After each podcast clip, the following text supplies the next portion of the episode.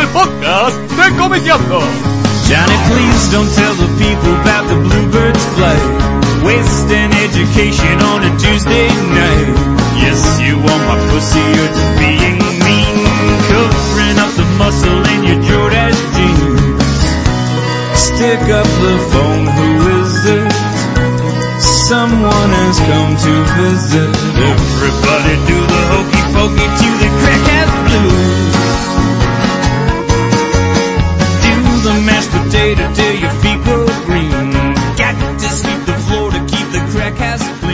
Bueno, bienvenidos al podcast número 57 de Comiqueando.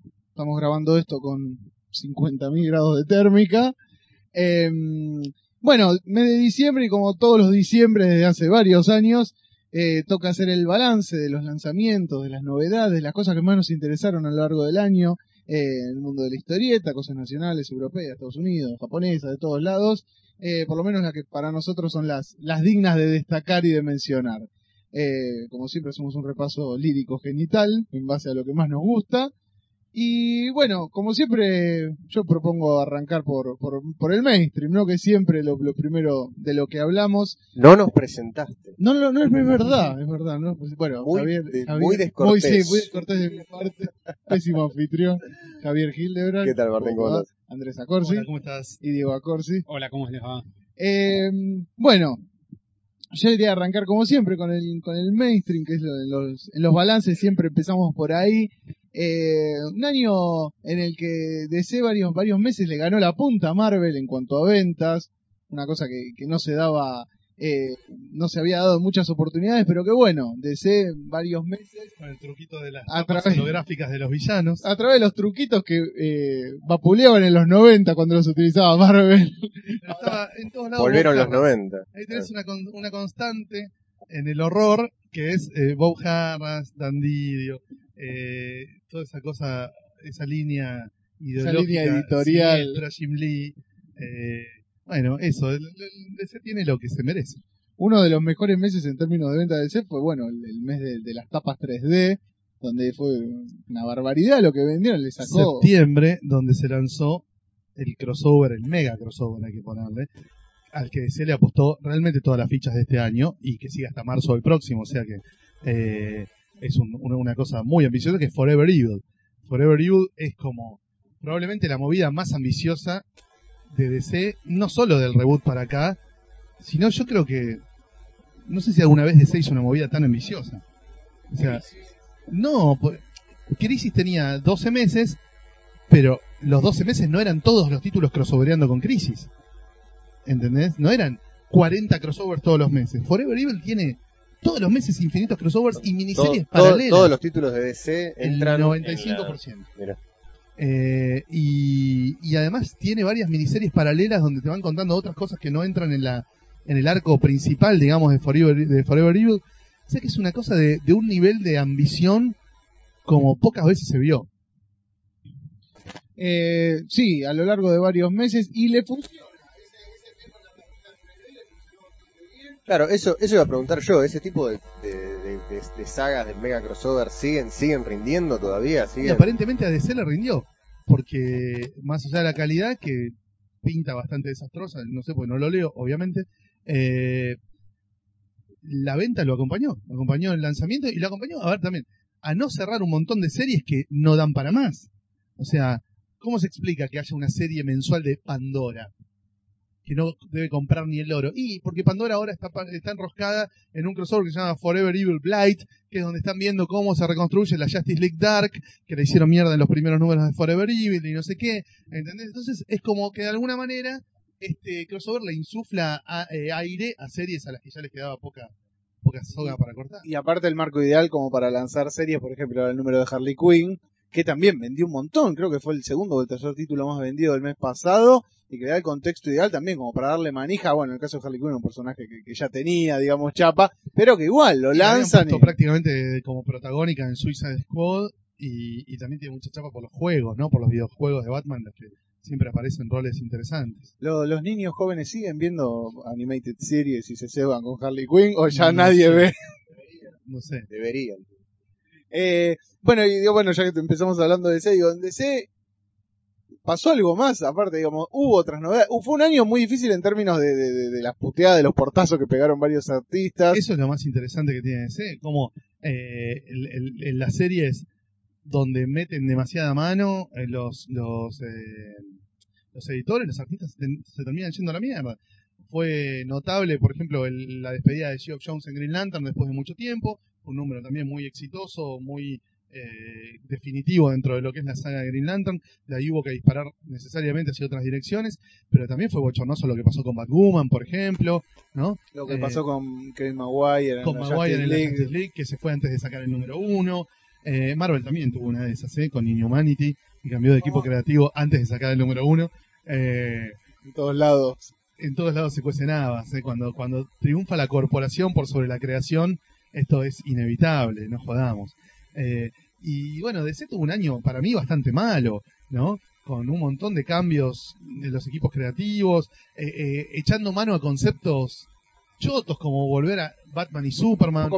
Bueno, Superman y Wonder Woman. el año de los títulos de Superman también un montón, aprovechando cambios, claro, la exploitation de la película. Cambiaron 8000 veces los autores en los títulos de Superman, desde que se fue Morrison, que se iba, que no se iba. Eh, qué sé yo, hicieron un hecatombe. Bueno, Morrison se fue de las series regulares de DC, fue otra de las cosas muy, muy marcadas de este año. Dejó Action, dejó Batman Inc. Y ahora quedan dos proyectos que son los que eventualmente saldrán, saldrán en 2014, la novela gráfica de Wonder Woman y Multiversity, que nos la vienen prometiendo hace décadas ambas cosas, con lo cual, viste, la, Creo que la certeza de que salga en el 2014 no está. en algún podcast viejo ya hablamos de eso. Así que bueno, eh, las noticias dentro de lo que es el mainstream de DC para mí no son buenas, no fue para nada un buen año de DC. Más allá de que, como vos bien señalabas, la venta los haya acompañado en un par de meses en los que lograron superar a Marvel. Sí, eh, también bueno, fue otro año donde el Emire salió a atajar un montón, digamos, de títulos, donde lo siguen estrujando a más no poder. Eh, este año, bueno, bueno, todavía no, no hablemos de Vértigo, pero bueno, terminó su laburo en Tooth, pero sigue, digamos, como ocupando casilleros en, en- en En el mainstream, claro. el. Le tiraron Green Arrow, que era una papa que quemaba. Sí. eh, le tiraron Justice League of America, que era otra papa que quemaba. El año que viene se va a hacer cargo de Justice League Ah, Canadá, que es la continuación de la América con otro nombre, Cruza Rivadavia y y ahí ya está. Eh, pero sí, fue un año también donde el Emire, digamos, salió como a atajar un montón de incendios y, y sí, donde también hubo, hubo muchos, mucho, mucho puterío en términos editorial, de creativo yéndose, pegando el portazo, todos puteando por Twitter y muchos de esos que, bueno, Bendis le decía, ven, venite para acá, que acá vas a laburar cómodo, vas a tener el cheque a fin de mes, no te preocupes. Y, y Marvel también, bueno, trabajando mucho más, me parece, líneas con lo que hablamos varias veces, ¿no? Con distintos guionistas. Me parece que apostando un poco más eh, eh, a buscar guionistas que hagan su laburo, armar. No sé qué tanto. Bueno, ahora están cerrando el año con todo lo que es Inhumanity, todo el crossover, la saga con, los inhumanos. Yo creo que el faux pas de Marvel, el, realmente el paso en falso de Marvel, fue Infinity, el crossover con Thanos, escrito por Jonathan Hickman, que no funcionó, por lo menos en términos de aceptación de la gente, fue muy puteado. Eh, La saga de Ultron también. Sí, Age of ese Ultron fue fue muy A comienzo de año, más o menos. Claro, sí. sí, entre marzo y mayo. creo Aparte, fue. era, era la salida de Bendis, del, digamos, de los Avengers. Y muchos prometían diciendo, uh, no, esto va a revolucionar todo, sí. alguien trató de leer Age of Ultron, no se puede leer. No se puede leer, es una condena. Son números y números en los que no pasa nada. Es un desastre Age of Ultron, ¿eh? es un, un desastre. El único efecto importante que tiene Age of Ultron es crear una especie de multiverso que se puede, donde la continuidad de Marvel se puede cambiar. O sea, lo que te están diciendo es, bueno, te podés Si meter queremos meter en el núcleo de la realidad y meter y sacar cosas según te gusten o no. Así es como entra en la continuidad Ángela, ¿no? El personaje este que, eh, que McFarlane y, y- por el cual McFarlane y, y Neil Gaiman litigaron durante años, se lo terminó quedando Mac- eh, Neil Gaiman y se lo entregó a Marvel en bandeja como parte de la rosca por la cual Marvel le puso los abogados que le permitieron a su vez recuperar Miracle Man. O sea que es toda una rosca de, eh, de- de- cuervos y contadores termina produciendo como efecto la llegada de Ángela al universo Marvel, que tampoco la explotaron tanto porque la pusieron en una serie que no está saliendo regular porque no tiene dibujantes, que es Guardians of the Galaxy. Se lanzó con mucho éxito el primer número, el 2, el 3, ya- el 3 ya salió retrasado, el cuarto salió retrasado, el 5 vamos a ver cuándo sale, el 6 no sabemos. O sea, la propia dinámica de, de- de- de tener autores grosos haciendo 20 páginas por mes o 20 y pico, no, no le funciona a Marvel, porque no le rinden los autores, se le van, están todos dos números de cada, de cada colección y se van. Y de hecho, Guardians of the Galaxy es un cómic de los que tienen que sacar casi quincenal de ahora en más porque se viene la película y hay que explotarla al máximo. Hay que darle manija. Claro, claramente entraba la elite de los títulos de los que salen 16 números al año.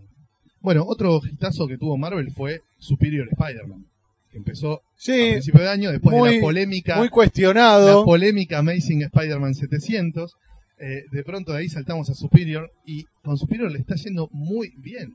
A pesar de las puteadas que se comieron, a pesar de, de Stan Lee bajando línea contra la movida que estaba armando Dan Slott en las series de Spider-Man, le está yendo muy bien con, con, eh, con Superior Spider-Man. Está saliendo quincenal, no son 16 números al año, son seguro 20 de haber sacado este año, o 22, y le está yendo muy, muy bien con ese título. Obviamente también eh, es uno de los tres pilares, digamos, sobre los que hoy se está apoyando Marvel, junto con lo que está haciendo Bendis en X-Men, con Uncanny X-Men y All New X-Men como series complementarias, y con lo que está haciendo Jonathan Hickman en Avengers, con Avengers y New Avengers, que vendrían a ser los Illuminati, también como series complementarias. Después alrededor hay un montón de otras series más, ¿no?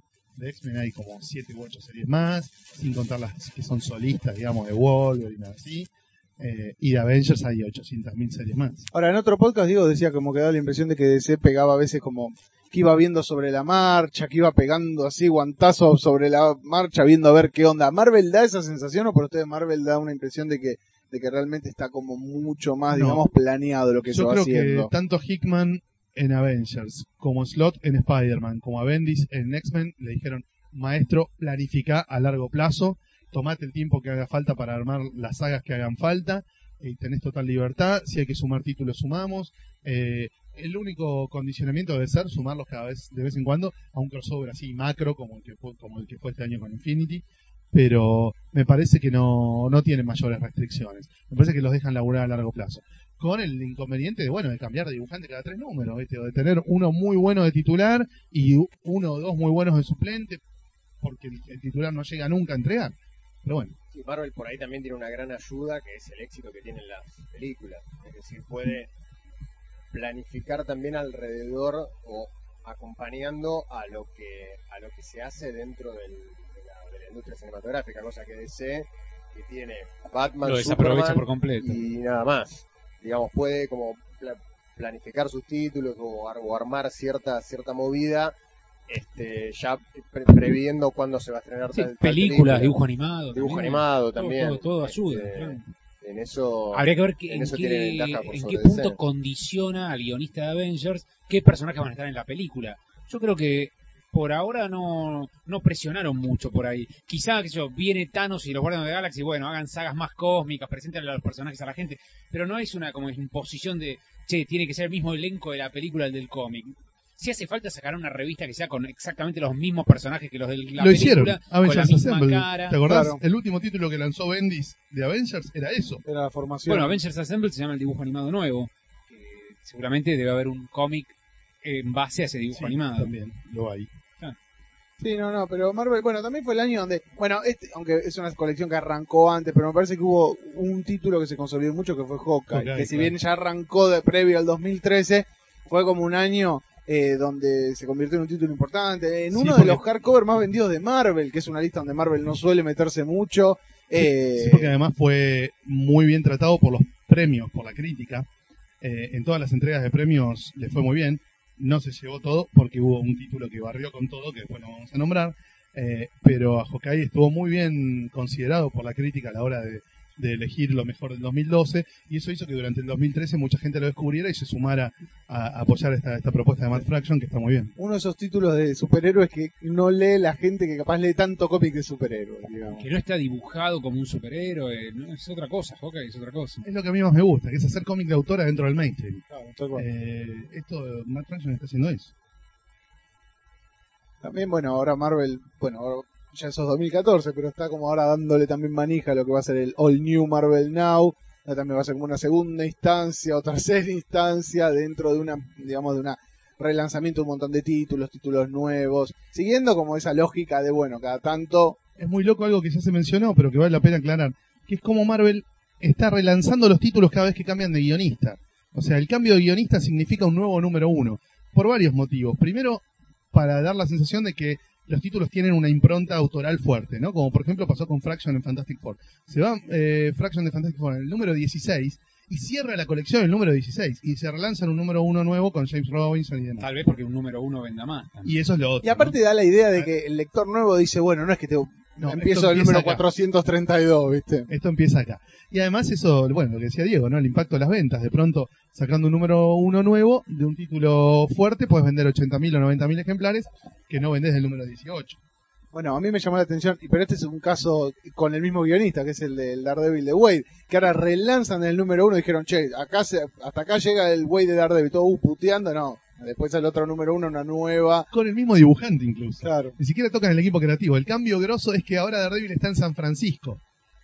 Y eso es motivo para cerrar una colección espectacular que iba por el número 36, creo, y relanzarla de nuevo con número 1. Eh, Eso hablando de mudanzas, ese es un tema importante de este año también, que DC se mudó de Nueva York a la costa oeste. No se mudó, anunció que se muda en el Bueno. 2015. Bueno, anunció la mudanza y con la mudanza mucha gente al tener que ir a trabajar lejos de su casa se puede considerar despedida legalmente, entonces le dicen DC, ¿sabes qué? No voy a ir a la costa oeste. Y ahí ya se bajaron dos editores muy importantes. Mark Doyle, que era un editor de, de, de línea así de superhéroes, y Will Dennis, que era uno de los jefes de Vértigo, ¿no? De la partida de Karen Berger, que también se dio en el 2013, porque Karen Berger anunció su ¿Karen retiro. Berger fue 2013? Sí, ella anunció su retiro en diciembre del 2012 y se despidió en marzo del 2013. Mirá, yo pensé que había sido 2012. No, no, en 2013 se Y, fue y en Karen. 2013 también salió el último número de Constantine. Claro, el cambio de, de, de Hellblazer a Constantine fue este año también. O sea, Vértigo terminó, digamos. se fue Karen Berger, se fue John Constantine. No, no. ¿Qué, qué más? No, ahora vamos a hablar de Ahora Vértigo. vamos a hablar de Vértigo. y de cómo eh, se las apañó. pronósticos pesimistas. Exactamente, cómo se las apañó Vértigo para sobrevivir a un año que tenía todo para irse al descenso Bueno, pero ojo, junto con Independiente. Claro, durante mucho tiempo se decía, se fue Karen Berger, cierra Hellblazer y bueno, ya está, es el Chao. fin de una época, Claro, claro. vértigo, eh, se viene, se viene otra movida, se, incluso hasta se hablaba de una cierta como, en alguna medida una vertigización del, del mainstream, ¿no? Cierta... eh, Sí, Marvel es la sí. Pero no, una, un, como, un, como un, cierto traslado de los autores o de algunos personajes al universo mainstream, una reconversión, y sin embargo Vértigo se, se Bueno, transformó un poco. Vértigo zafó apelando al pasado. Es, es mi, mi teoría. Ajá. Fíjate los títulos más importantes que sacó Vértigo este año. Astro City. Sí. Serie que existía del año 95, que empezó en Image, En Image. que después estuvo en Wildstorm. Cuando desapareció el sello Wildstorm se dejó de publicar. Y ahora, como Kurt Busiek ya está mejor y con ganas de seguir haciendo la serie todos los meses, vuelve, pero no la pueden poner el- como dentro de DC porque no da, pues no tiene nada que ver con la línea heroica de DC, y lo ponen dentro de Vértigo. Un título rescatado del olvido, Sí. de pronto está ahí. Eh, Tom Strong, de, de- de sobreviviente Sí. de la línea ABC, Claro. que desapareció cuando se peleó a la Moore con DC, que hoy está en Top Shelf haciendo la League of Extraordinary Gentlemen, etcétera. Tom Strong de alguna manera se lo quedó DC, no me preguntes cómo, este, se lo quedó DC o se lo quedó Wildstorm, no sé, no importa. Y estaba ahí, claro, Estaba era, ahí. era como de Quedó DC, ahí boyando. de algún- Y hoy manera. es un título de vértigo. Claro. Eh, los Dead Detectives, personajes Ajá. secundarios de Sandman De que existen desde el año 91, De Gaiman, que sí. siempre habían estado en las márgenes, tuvieron su propio manga en un momento, en el 2003 creo. Eh, eran personajes secundarios de Sandman que alguna vez habían amagado contra un protagonismo, hoy tienen serie regular. Sí, vuel- vuelven los 90, esto es así, ¿eh? en todos lados. Estamos en Volvió un, en un Eh, 90. Brother Lono, continuación de 100 Bullets que terminó en el 2009. Cuatro años al freezer, este año que era el 20 aniversario de Vértigo, necesitaban que los autores más emblemáticos de Vértigo crearan algo nuevo, y a en vez de crear algo nuevo, vuelven con uno de los personajes que quedaron vivos en 100 balas. Eh, después, bueno, la serie más impactante, digamos, de lo que es este año Vértigo, Sandman Overture. El prólogo a Sandman, lo que vendría a ser el Sandman 0, si se quiere, una saga que Gaiman siempre quiso contar y nunca pudo, que es la que explica cómo carajo es que un tipo tan poderoso como Morpheus estuvo durante miles de años prisionero en la mansión esa donde lo vemos liberarse en el primer episodio de la serie clásica del 89. Eh, con los dibujos de J.H. Williams III, con todo un lanzamiento de prensa gigantesco. Se espera que va a ser seguramente el hardcover más vendido del 2014 cuando se edite milenio. El ser recopilatorio. es muy probable. Y después el regreso de una de las series que se habían caído importantes el año pasado, que era American Vampire. Esa ya volvió. Era American Vampire no es cierra, es se toma unas vacaciones y vuelve. Ya volvió American Vampire, ya está saliendo de nuevo en forma mensual. Con eso Vértigo paró, las- el, paró el desangrado, digamos. Eh, ahora se viene el relanzamiento de Unwritten en enero, que cierra y vuelve a empezar, cierra en el 50 y vuelve a salir del número 1. En el medio una novela gráfica original, no recopilatorio de los episodios mensuales, que le fue muy bien, Tommy Taylor and the Ship That Sank Twice. Eh, y se viene, a mediados del año que viene, el final de Fables y Fairest, que eso sí va a ser un duro golpe porque es el título, Es el, es el hit, claro. es sí. el X-Men de Vértigo. Y por el lado de los títulos nuevos, el más interesante es Trillium, el de Jeff Lemire, eh, que es una saga de ciencia ficción con elementos fantásticos, que arrancó muy bien, vendiendo muy bien también, con eh, Lemire dibujando y escribiendo, ¿no? Como en la época de Sweet Tooth, que vos lo nombrabas, Martín, hace un ratito. Una de las series de Vértigo que, pero no sé qué también vendió, que le dieron mucha manija, fue la de, Scott Scott Snyder. Sí, también, digamos, fue una... Sean Murphy. Sí, pero que- ya que la habían anunciado como una mini, Yo creo que no y ha ahí- vendido mucho, va a vender cuando salga el libro. Sí, sí, porque la anunciaron, anunciaron, anunciaron, y después no, no aparecía mucho, ni, ni, ni había mucho, digamos, como repique en la web, ni nada. Capaz defraudó, capaz hay muchos que sí que están esperando el, el TP. Vamos a ver el año que viene cuando esté nominada o no a los premios, ¿no? A los Harvey, a los Eisners. Eh, a ver si, si, si resulta que hay un pequeño grupúsculo de, de la crítica que la viene siguiendo con atención o si fue básicamente olvidada por los fans. Sí, sí, sí, sí, pero bueno, Vértigo hay que ver el año que viene qué, qué pasa. Pero... Y bueno, y nos queda dentro de lo que es el mainstream, o casi el mainstream, la mejor editorial que tiene hoy en día Estados Unidos y no sé si el mundo, que es Image. ¿no? Cuna de, de, de guionistas que quieren laburar con sus propias creaciones, que no quieren no ceder. repite los 90, la única editorial que no se copia de los 90. La editorial, la editorial que era quintesencialmente noventosa, es la única que hoy está rompiendo totalmente ese paradigma y jugando a hacer todo lo contrario, ¿no? Eh, la fórmula de Robert Kirkman de crear series que se puedan adaptar fácilmente a la tele o al cine y que sean propiedad de los autores, donde nadie te mete mano y donde te, vas, te llevas vos toda la guita si efectivamente se concreta este traspaso a algún otro medio, se puso de moda. Y ahora están todos ahí. Y sí, están todos laburando ahí. No, no hay, no sé si hay otras editoriales que, que, estén como emulando ese. Marvel y DC nunca lo van a poder hacer, obviamente por la propia estructura que tienen.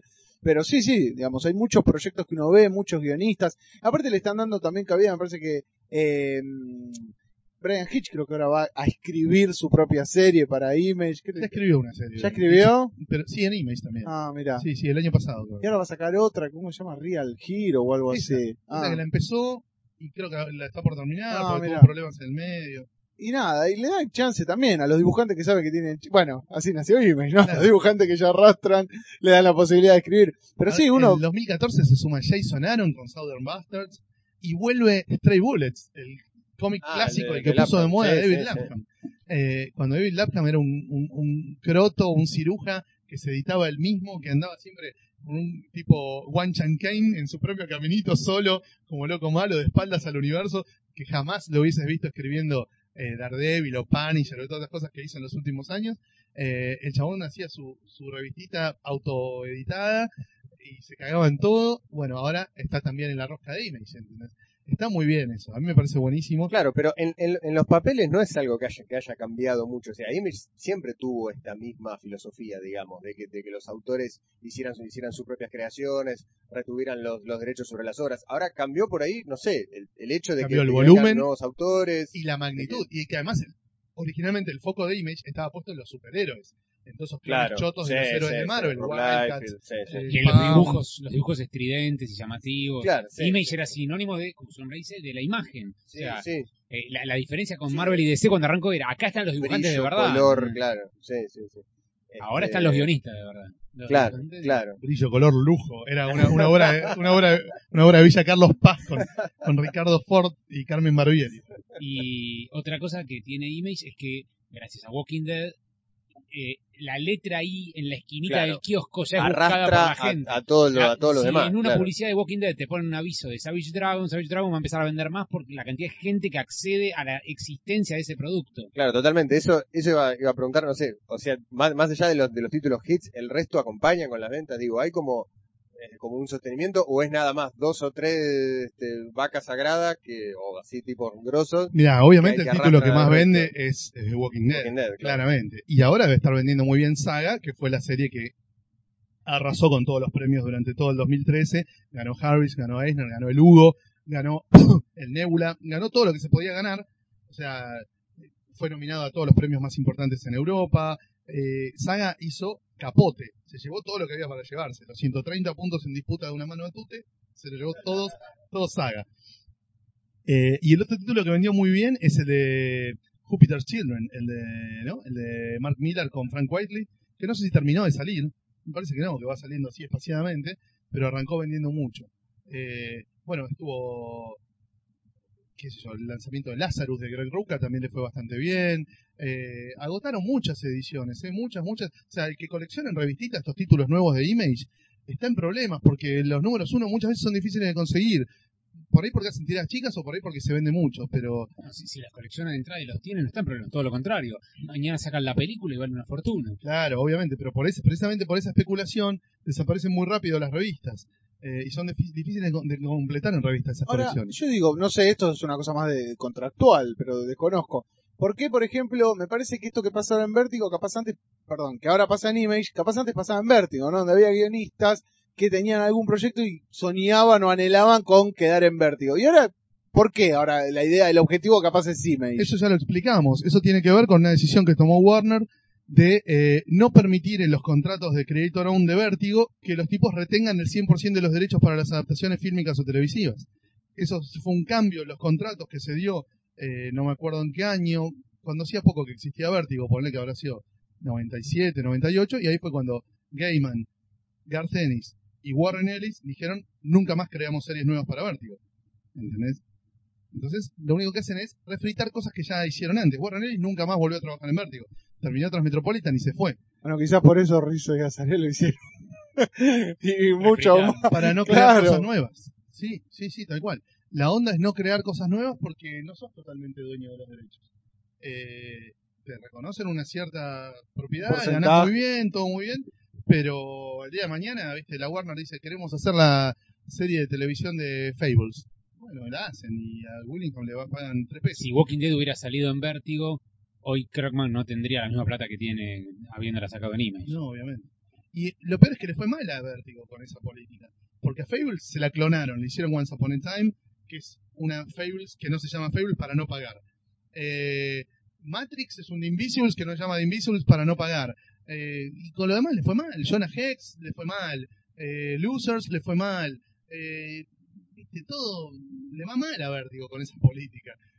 Los, le salen clones chotos. No, no- está bueno. como- Ahora, para mí hay otra cosa que, que es para observar, que la, la hablamos varias veces, y es que muchos guionistas que laburan en el mainstream, que laburan con superhéroes, les gusta tener como su quintita en otra editorial, y que hoy por hoy, antes me parece que vos empezabas en Image o empezabas en Vértigo, cuando tenías chapa te ibas a hacer Superman. Y ahora me parece que es al revés, vos haces Superman, haces Batman, pero también querés tener tu título, capaz en Vértigo o en Image, y como que el guionista hoy, digamos, tiene más sustancia, Y puede eso- hacer más cosas. Eso sabes que como se llama, se llama justicia.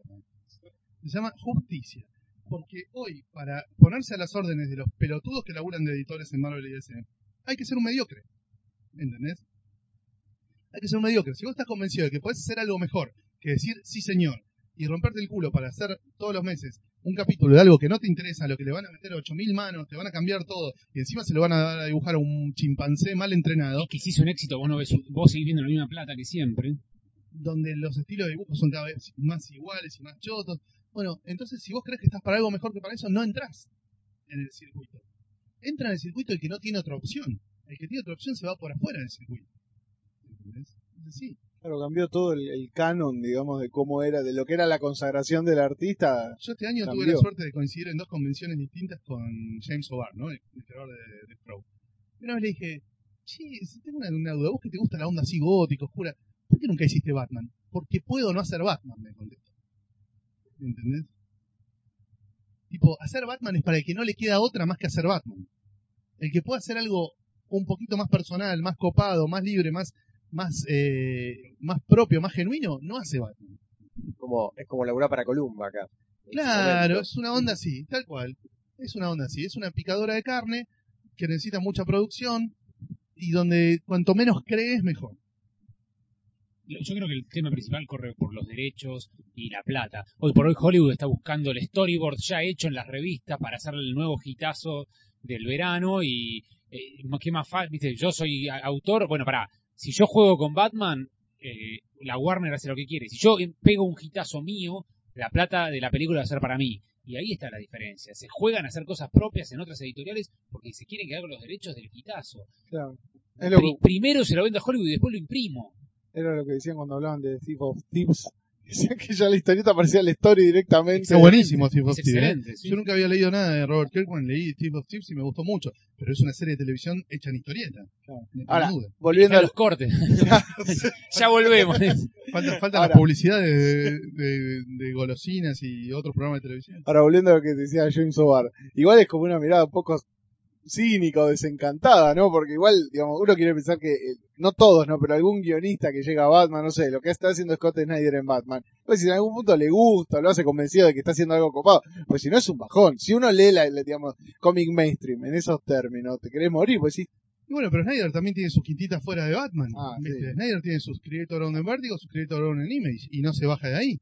Eh, porque sabe que si hace nada más Batman se le quema el cerebro, ¿entendés? O si hace nada más Thing o Superman o lo que sea. no, lo mismo que decíamos recién de Lemire, digamos, es otro ejemplo. Si no tenés una válvula para descomprimir, se te quema el cerebro. Vas a estar toda tu vida diciendo, sí señor, ponemos al Joker, sí señor, ponemos al Riddler, sí señor, eh, matamos a Robin, sí señor.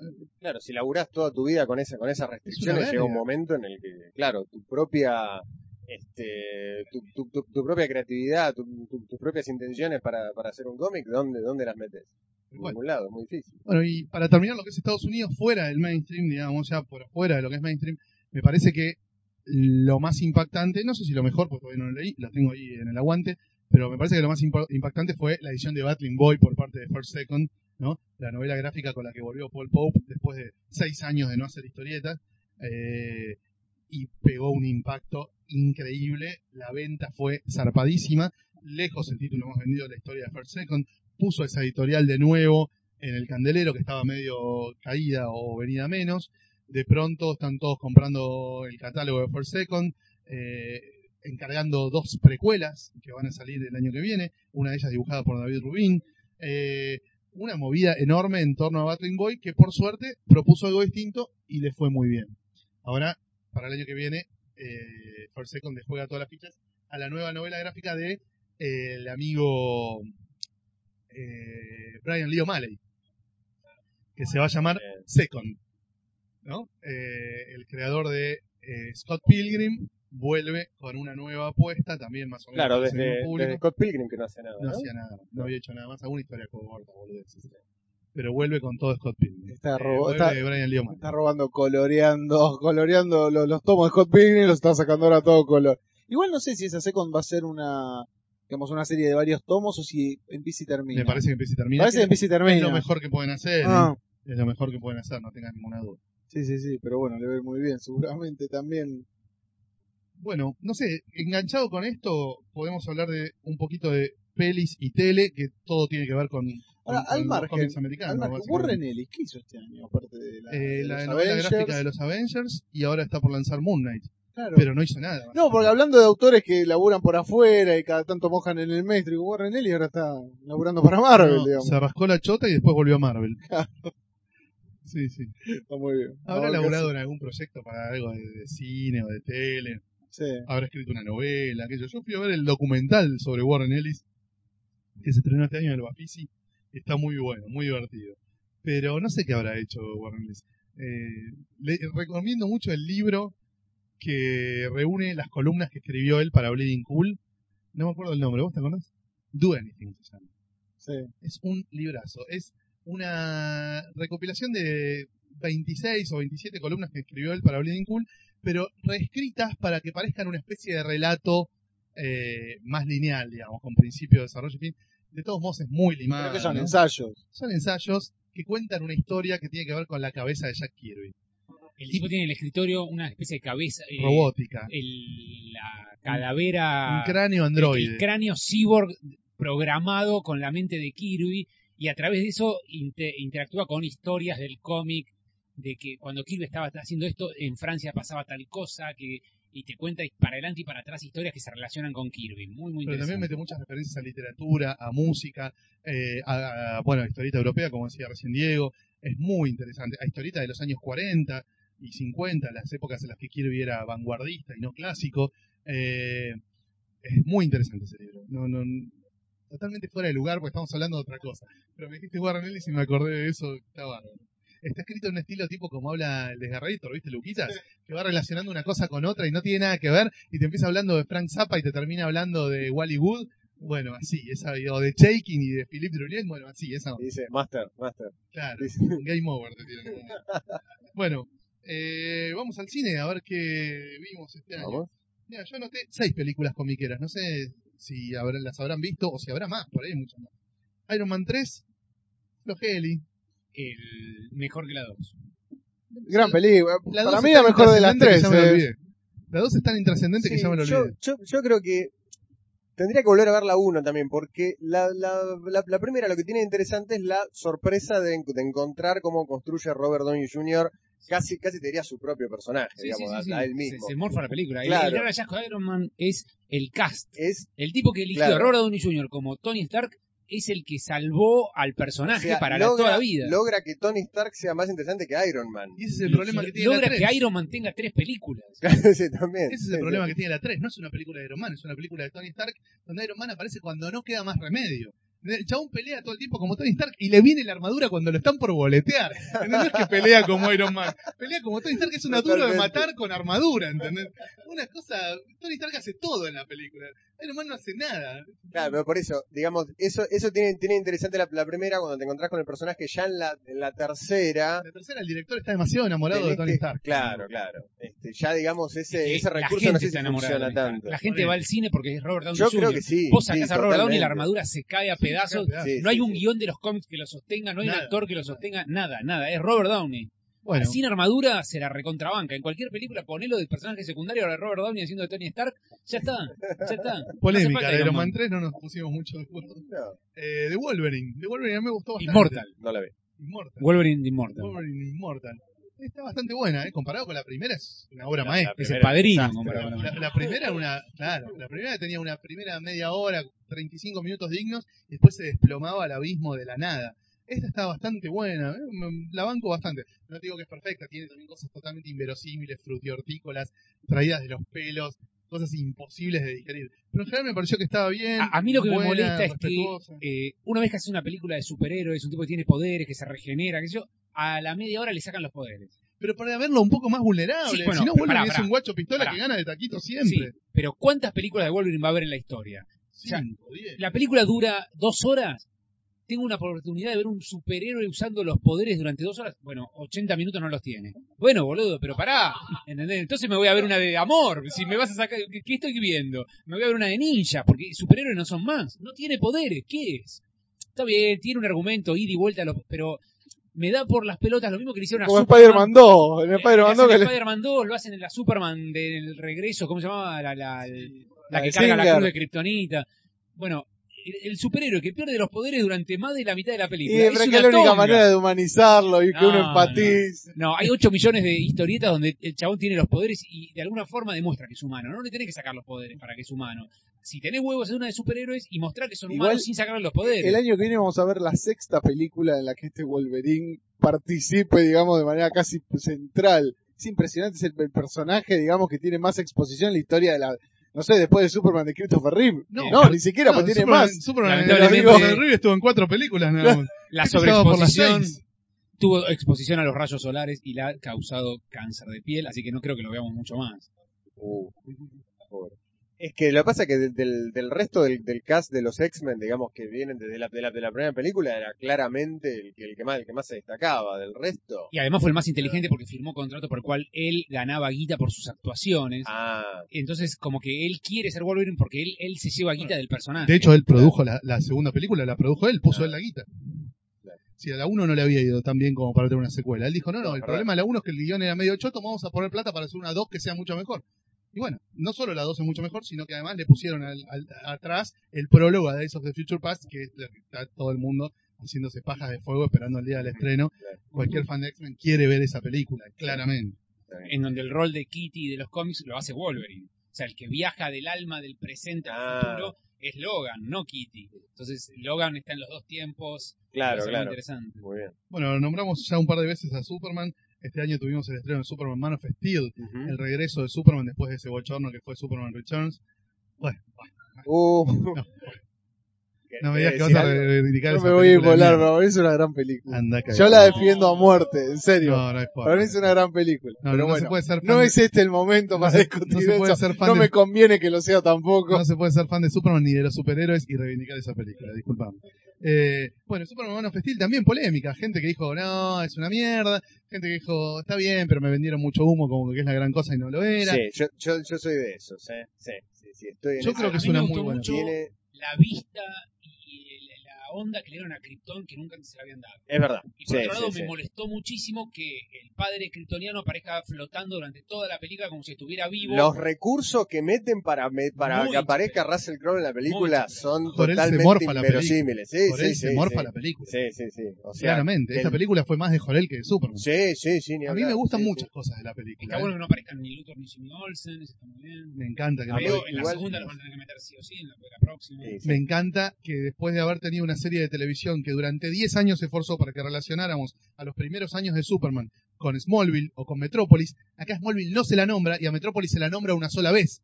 ¿Entendés? Superman es un chabón del mundo y va Sí. aprendiendo a ser Superman en cualquier lado, en Alaska, la concha de la Otra cosa que No tiene Smallville, problemática es que cuando Lois Lane se decide a descubrir quién es Superman, le toma dos días y ya sabe que es Clark Kent.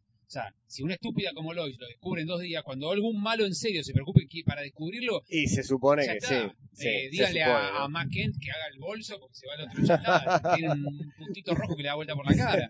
Está al horno. eh, no- es muy fácil descubrir. Totalmente. No, lo, lo que me parece este, que también es como una, en cuanto a nivel de acción y Está bueno. Es de espectacularidad. Es la respuesta a Superman Returns. Y Eh, Avengers tiene- también. Eh, vamos Eh, a romper claro. más cosas que en Avengers. Totalmente, sí, sí, sí. La diferencia es que eh, acá Superman rompe y sigue peleando sin importarle que los edificios se le venga encima a la gente, que explote todo y la gente muera. Sí. Y Superman sigue pegándole al malo y se le vienen los edificios encima a la gente. Y- pero porque sabe que si no para el malo, Bueno. no es que se rompen cuatro No, edificios, se no es destruye el mundo, No boludo. es Pero pará, pero a esa familia No es así. había que salvarla. Cuando le rompe el cuello Sí. a esa familia había que salvarla. Estamos en el siglo Super- XXI. Igual está bien. eh, Pero estamos en Superman el siglo es un XXI. personaje que tiene un valor sobre la vida mucho más alto bien, pero que no- los Avengers. Pero eso no corre más en el siglo XXI. Ahora Superman tiene que ganarle al malo como sea. Porque cambió la vida. Tiene ¿no? que poder hacer las dos cosas. No, es Superman. bueno, no, bueno, no es Superman. Está Pero, empezando. pero que no que no salve a una familia y sí salve a Lois y sí salve a la mamá pero el resto que se jodan no sé No, no, bueno, me cosa. parece no, no va con Superman Para mí la película como que eh, busca darle una vuelta al personaje y se va de personaje de tanta vuelta que le da. Como dato al margen, Iron Man 3 le rompió el ojete en taquilla asquerosamente. O sea, lo cual sigue diciendo que un personaje como Iron Man hoy por hoy, quizás para muchos no lectores, es mucho más popular y mucho más rico e interesante que Superman. Sí, Algo que ser. yo nunca pensé que iba, a- iba a pasar. Fíjate quién es el actor que labura en Iron Man y quién es ¿Quién el es actor el que que- hace Superman, pobrecito. Lo que más, para mí, lo que más se le puede criticar, digamos, negativamente a esta Superman es esa necesidad de oscurecer la historia del personaje y darle ese tinte Nolan. Para mí el problema es Nolan, que Nolan siempre está operando, que con las Batman aplicó bien, digamos, pero con Superman, yo no te digo que hagas una cosa con el sol y algo súper, digamos, colorido, pero me parece que es, en algún lugar decían, leí que decían que la historia de Superman no está tan vinculada con la muerte, digamos, como pasa con Batman, como pasa con Spider-Man. Y que en esta película, con esa cosa, darle ese dramatismo, la muerte de Kevin Costner, digamos, con esa cosa tan No, trágica. la muerte de Kevin Sí, boludo, yo me lloré la vida en esa escena. Yo casi pero- lloro, eh. yo también. A Es- a mí la película me encanta, pero es cierto que, digamos, le dan como una cosa un poco oscura a un personaje que... A mí me gustó mucho. Yo la, No, yo la, a mí la película me gusta. No es la de Singer. le doy la posibilidad de, de. Y preparémonos para el año que viene. Superman, Batman, Wonder Woman, No, Ben cualquier- Affleck, es todo, todos los componentes para hacer una película de Del mierda. horror, del horror. Bueno, Los Pitufos 2, no sé si alguien la vio, yo no la vi. No, Nadie no, no vi la que- 1, nadie no la voy a ver. No, vi- Boludo, tenés un hijo de 7 años y no viste Los Pitufos. no, que le vaya solo, yo no lo Bueno, Thor, Dark World, esa sí la vimos todos, me Yo no, parece. mucho ¿La mejor que la viste? 1. Es buenísima, no. a mí me encantó. Mucho mejor que la 1. Me encantó, me encantó. Tiene un equilibrio muy bueno entre machaca, comedia, eh, romance, Me rufla sigue política. molestando muchísimo que los dioses nórdicos sean negros, que aparezca, un, que ¡Racista! aparezca un elfo negro, no, no, es intolerable. No te, o sea, si me querés hacer que Jane Foster sea negra y todos los personajes de la Tierra ya lo hablamos, ya estamos como los negros. Sí, es verdad, ya lo hablamos. No sé si en el podcast pasado lo hablamos. Ah, es verdad, sí. Perdón, perdón. Pero es, habla de esa película y me salta el chip. No, no lo puedo tolerar. Igual es una, es una, para mí como secuela, digamos, de Thor, que ya, la primera película yo desconfiaba, digo, ¿qué, ¿cómo puedes hacer una película con este chabón? Digamos, que está buenísimo, a mí la uno me gusta mucho, la dos, sí, es mucho mejor todavía. Es que tampoco es, no es tan secuela de Thor 1 como de Avengers. Claro. Esta película vendría a ser una Thor 3 y convierte a Avengers en Thor 2. Porque retoma todo lo del Dr. Selvig, todo lo del Tesseract, todo lo de Loki. Todo va de Thor 1 a Avengers y de Avengers a Thor 2. O sea, es como una trilogía No, Sí. es porque el universo de- cinematográfico de Marvel está muy bien entramado. y está muy Pensá que en base a, a- El final de esta Thor, evidentemente, se va a relacionar con Guardians of Galaxy. Galaxy, Y aparte, de- otra vez, digamos, la ficha fuerte, que es el, el tipo que hace de Loki, digamos, el personaje de Loki Bueno, ¿ves? Eso que es lo que, sostiene... lo que hablábamos recién de cómo afecta a los cómics de Marvel la buena performance de las películas en el cine. Ahora hay una serie mensual de Loki. ¿Entendés? Loki Agent of Asgard. ¿Qué mierda es eso? Es Loki que no es ni bueno ni malo, rosqueando en nombre de Asgard con distintos seres. ¿Sabes por qué me, me tildé con lo del negro de Asgard? Porque hoy vi el último episodio de la primera temporada de Avengers Assemble, que pasa mucho en Asgard, y aparece el Heimdall. Heimdall negro, y digo, ¿cómo los dibujitos también? La puta que te parió. Están por todos lados. No, no basta con que... Esto se está llenando de negro. No, no, el- razonamiento de Diego no es ilógico. No, A ver, esto los, dos- es- los dioses es griegos son la creación de la fe de los pueblos vikingos nórdicos. en su puta vida había un viene en un negro, entonces no claro. pueden tener fe en un, en un entiendo, nombre. entiendo al esquimal, ponele. En- Entiendo al esquimal porque en Islandia, en, en Groenlandia, los vikingos encontraron esquimales. Pero negro, Era, era, la, era la fe de un vikingo que se perdió y terminó en el África, ¿viste? Y dijo, ojo. ¿Por qué no? Claro. Bien. Bueno. Y la última, Kikas 2, no sé si alguien la vio. no, yo vi, leí el cómic, pero la película no llegaba. Nadie vio la segunda peli de Kikas. Bueno, no hablamos entonces porque yo tampoco la vi.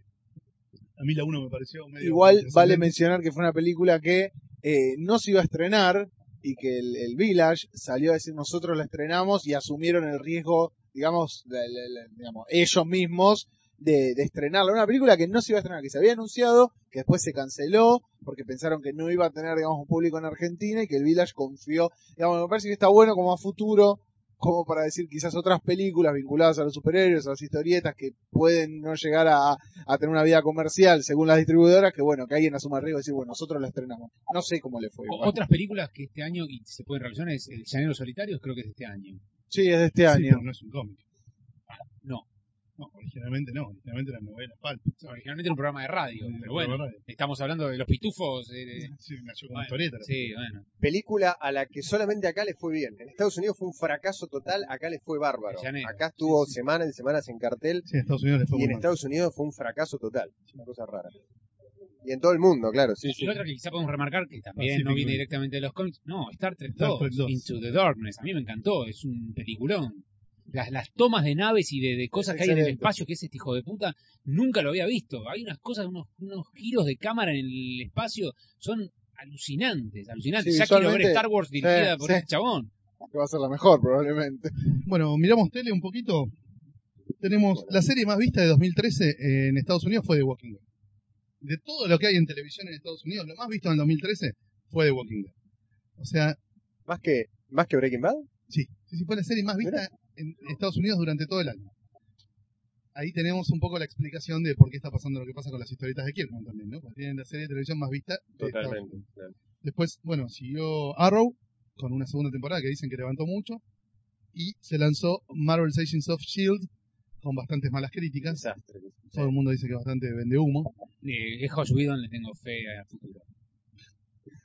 No mientamos, no defiendas lo indefendible. No digo que sea buena, digo que se va a poner buena. En, Whedon. en materia de animación, me parece que lo más interesante que se estrenó fue la serie nueva de Batman, que se llama Beware de Batman, ¿no? Que está bastante bien. Eh, Avengers. Assemble es peor que Avengers World Greatest Heroes, Queda pero no bueno. está mal. Bueno. Eh, tiene algunos episodios muy lindos. El último, el cierre de temporada que vi hoy, eh, vuelve Thor de Asgard y cuando vuelve en el interín, eh, llega y todo el mundo está dominado por Doom. Y todos los héroes no llegaron a hacerse héroes porque Doom en realidad lo que hizo fue viajar de nuestro tiempo al pasado y evitar que los héroes, de lo- que los Avengers se hicieran héroes. Entonces con eso domina el mundo y los tiene laburando para él a todos. Y llega Thor y dice, loco, pero vos sos mi amigo, vos sos un superhéroe. No, no, yo laburo para Doom, no, no, yo laburo para... Y los tiene que tratar de convencer de que son buenos y que son héroes y que se... Muy, muy bueno. Este es el último episodio, es muy lindo. Este año yo no la vi, pero este año salió lo de Phineas y Ferb, Misión Marvel. Misión Marvel, otro, sí. otro indicio de que Marvel así va como eh, tipo pulpo. Disney, Disney se come sí, todo. sí, está, está siempre. Y este año, creo que no me equivoco, terminó Young Justice. Sí, la segunda Este temporada año de terminó Young Justice. Excelente Para mí una serie. Sí. pero imprescindible. También la de, la de Green Lantern animada, que era medio computarizada. Sí, que esa dieron el, cierre. terminó. Ah. Es muy buena, pero ¿Sí? es muy buena serie. Yo no la vi. No tenía. No, no, es excelente. El final es tremendo. Le repunta muchísimo, vos. muchísimo. Pero. Sí, no, no. A mí Justice me gustó mucho. Sí, la Me gustó muchísimo. La segunda temporada está muy buena, Sí. lástima que la cierran. o sea, Y no, a las apurones. Sí, ¿Para qué al vuelven? pedo. Son cada vez más anime y cada vez más tontos los guiones. No, no sé por qué. ¿Cuál es la. Volvamos una, una serie que cerramos y cerremos una que está funcionando bárbaro? No lo puedo entender. Sí, no, no. no. Otra Bueno. de las malas decisiones de Warner DC. Sí, de hecho eh, salieron, a- se armó una página con Young Justice de salir a buscar firmas, de decir, loco, de- o sea, vamos a decirle a esta gente que somos muchos los que vemos esta serie, que realmente vale la pena y que es una de las mejores series animadas que se hizo vinculadas al universo DC por fuera de Bruce Timm y, y Paul Dini. Bueno, también la otra serie que yo no la vi esta última temporada, pero que sí es la de Kevin Smith, eh, Comic Book Men. Sí, También. pero tampoco es gran cosa. Funciona, digamos, no es para verla, digamos, no es para ver de a Ah, seis y capítulos. Córdoba haciéndose el piola diciendo, mirá cómo estafo a este que me viene a vender revistas. Ya me viste, dejate de joder, ¿entendés? Pero bueno, es una, una serie rara, pero es la única serie como el precio de la historia. Quizá también podemos decir que una serie que tiene algún tinte comiquero es de Big Bang Theory, que está cada vez mejor, y que siempre hacen referencias a cosas de los cómics constantemente. Mm, Ah. A, Mar- a Martín no le gusta mucho, tal como puso en su último zona de polémicas, que le dedica un párrafo a hablar muy mal de Sí, Big Bang Theory sí. y de su efecto en, en la sociedad. Su efecto nocivo. Yo entiendo que no presenta a los personajes del ambiente como... eh, No, igual, el- pero yo lo que decía es, es pero para mí es, es caretona la serie en ese punto, porque llega un momento donde decís, loco, se están cagando de risa estos pibes. Y ya llega un momento que te da bronca. En nuestra cara. Claro, claro. nosotros. Que hay como una falsa Pero así como se aceptación. ríen de los cómics, se ríen de un montón de cosas, ¿entendés? Porque hasta se ríen de los propios físicos y astrónomos, de todo, se ríen de todo. El tema es que la presentación de los personajes como Mega Nerds eh, termina siendo, digamos, contraproducente para los que estamos adentro y no somos nerds Ah. como ellos, digamos. Pero bueno, por Sí, lo es menos... una caricaturización Claro, extrema. ¿viste? Hay gente que se entera de que es, no sé, es un juego de rol o Magic o Star Trek porque ve un capítulo de Big Bang Theory. Claro. Bien, ¿para dónde vamos? Eh, no sé, vamos, quieren arrancar. Eh, Un tema musical y volvemos. que- sí, bueno, Bueno, igual me hiciste como un gesto de teléfono. Sí. Yo hay un llamado. hacemos una pausita Dale, y seguimos. vamos a un tema y volvemos.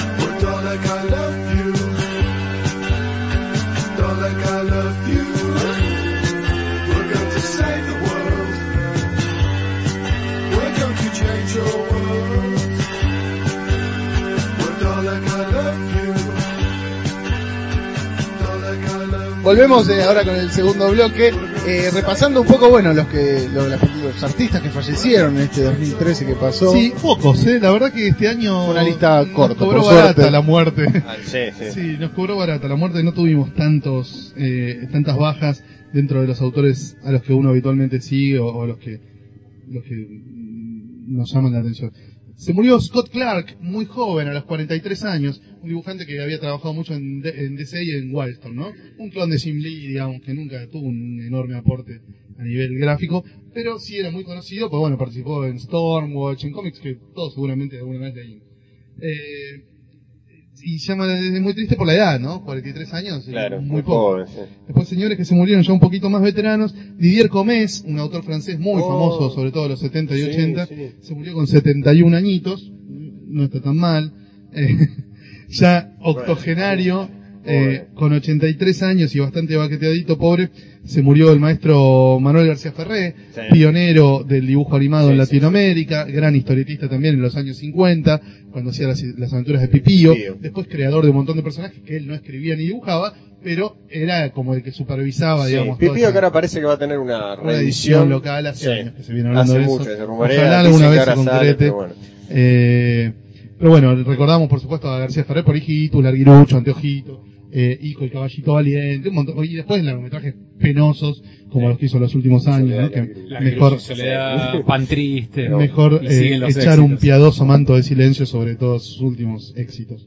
Eh, con 82 años se murió también Fred, otro autor eh, francés, el creador de Filemón, que fue una historieta que renovó mucho la eh, lo, lo que era el cómic eh, infanto-juvenil de los años 60 en la revista Pilot. Eh, ya más viejito, con 87 años, falleció el maestro Carmine Infantino, uno de los artistas legendarios de DC y Marvel en menor medida, que trabajaba desde los 16, 17 años de los años 40, esa camada de autores que empezaron muy jovencitos cuando los veteranos se fueron a pelear a la guerra y en los cómics necesitaban dibujantes y ponían a cualquier pibe de 16 años que pudiera sostener un lápiz a dibujar, ¿no? Así empezó eh, Gene Colan, Joe Kubert, eh, un montón de estos, eh, Steve Ditko, un montón de estos viejitos. Eh, bueno, y Carmine Infantino fue uno de ellos, con la diferencia que Infantino participó en el relanzamiento de Flash de los años 50, fue el creador de Adam Strange, de El Deadman. que le puso el logo amarillo a Batman. puso el logo que no, no nos acordábamos Claro, en el podcast pasado. Claro, eh, fue jefe de coordinadores de DC, hizo todas, fue el que se llevó a Kirby de, de Marvel a DC, Infantino, y que después también lo tiró a un puente, ¿no? Eh, pero bueno, un autor muy importante, muy destacado. Eh, también otro argentino que nos dejó fue Siulnas, Ah, eh, Sí, Oscar humorista, Lucio, Oscar ¿no? Vázquez Lucio, sí, Era sí. caricaturista y sobre todo historietista, Historia- eh, perdón, sí. historiador, Historiador, del mundo de la sí, sí, y humor gráfico. varios libros, Con un aporte este, muy Sí, notable. un tipo aparte con mucho, muy minucioso, muy siempre de- en, en sus, cual, en sus libros, cuidadoso. siempre, claro, siempre con el dato preciso. Sí, sí, yo me escribía con él porque él estaba trabajando en una especie de diccionario. Sí, sí, sí, del, del, y del, del, del, humor gráfico, sí. Personajes que habían aparecido en la comiqueando, sobre la trayectoria de, de autores tipo Dani Deo, con sí, que Sí, de hecho, sí, ese último, ese último trabajo que estaba haciendo quedó inconcluso y ahora, bueno, ojalá se el que más viejito se murió fue Nick Cardy, que se murió a los 93 años. Nick Cardy, también un dibujante muy destacado, sobre todo en los años 50, 60, principios de los 70, después se dedicó a la ilustración, a la animación, eh, dibujó muchísimos años Teen Titans, Aquaman, eh, Batlash, bueno, un dibujante Los- más los que nada cómics- vinculado por DC. Los cómics del romance también, de esa, onda. dibujaba sobre todo las portadas, después dibujó muchas tapas de Justice League, de Batman, un dibujante muy capaz, muy, muy virtuoso del dibujo, sobre todo famoso en los 60. Y esta última semana, el día de Navidad, falleció José Ortiz, José Ortiz, sí. dibujante español que a mí me encanta, eh, el dibujante de Bert bueno, de Hombre. Hombre, de Sí, Morgan. Casi siempre trabajaba en equipo con eh, Antonio Segura, Segura. que falleció el año pasado. Después trabajó mucho para la editorial Bonelli, haciendo Dylan Dog y historietas de Western, también de Tex y demás para, para la editorial italiana Bonelli. Bueno, los recordamos a todos con mucho aprecio, con mucha admiración y esperemos que en el 2014 se nos vayan menos artistas. Sí. Pero hay ya varios que están, ¿no? Pidiendo pistas. Stan Lee cumplió 91 el otro Bueno. día. ¿Viste? Ya están ahí un par que ya están ahí Igual lo queremos patinando mucho. por un sueño, pobres, en un hielo cada vez más finito. Ojalá eh, en 2014 sean muchos menos los artistas que tengamos que, que despedir, digamos, en nuestro balance ¿Con qué seguimos, estimado Martín Fernández Cruz? Eh, diría Europa, por Europa. Bueno, en Europa tuvimos una noticia excluyente este año, ¿no? El Eh, renacimiento de Asterix. Claro, una de esas noticias que cambian de cuajo la historia de la historieta europea, que es el regreso de Asterix por primera vez en manos de dos autores que no son ni Uderzo ni Goscinny. Después de, no sé, 10 álbumes chotos de, de Asterix hechos por Uderzo Sí, solistas. serán 10. Seguro sí, que hay más o 10 menos, sí, sí. infumables de haber 10. Me parece un poco menos. No sé, no hagamos la cuenta porque nos tenemos que acordar de cada Y no, y pensá que Goscinny, eh, que, Goscinny eh, que en el- falleció en el 77, claro. Del 77 al 2007, 10 álbumes chotos hay Sí, seguro de Uderzo, ¿eh? Bueno, habrá Seguro, que ver, bueno. habrá que buscar. Pero Un error. Varios álbumes.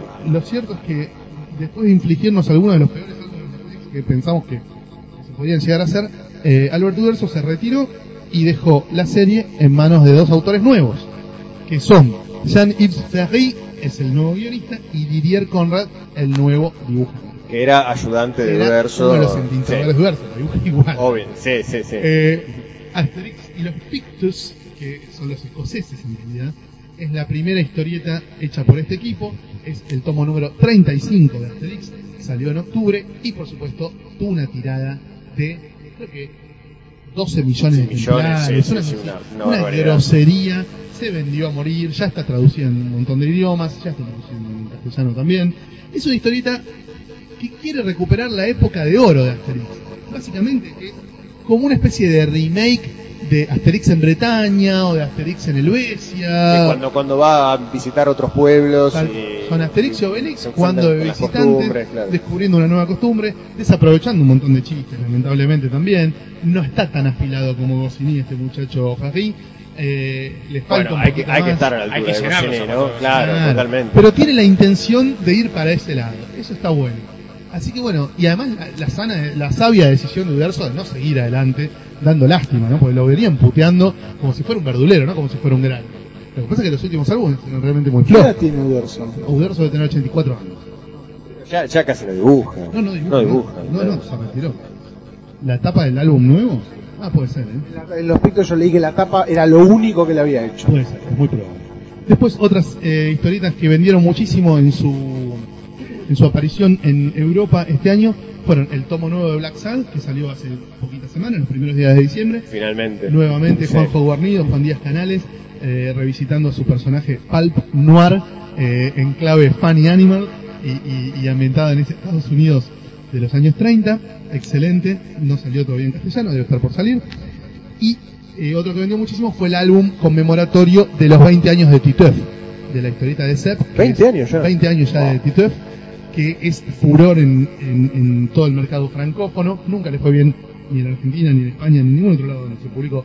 Pero en todo lo que es Francia, Bélgica y los lugares donde se habla francés, Titeuf es como la gloria. Y este año cumplió 20 años, sacaron un álbum conmemorativo y se vendió fortuna. Y en España, dos lanzamientos también recientes, de noviembre y diciembre. El de Paco Roca está y. Los surcos sí. del azar, novela esperadísima, tardó más de dos años Paco Roca en, en- en terminarla, y Beowulf, la adaptación del clásico de la tradición Sí. oral, eh, no, no germánica, sajona, Sajona. convertida en historieta Celta.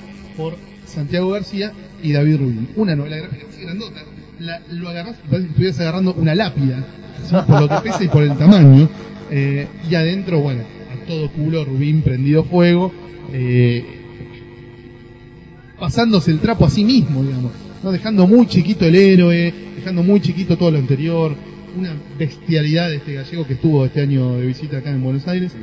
Eh, así que bueno, esos son algunos de los títulos notorios que tuvimos este año en materia de cómic europeo. Hubo un montón más, obviamente, y siguen anunciando cosas espectaculares, como por ejemplo, ahora viene, se acaba de confirmar, para enero, el tercer arco de Las Siete Vidas del Gavilán.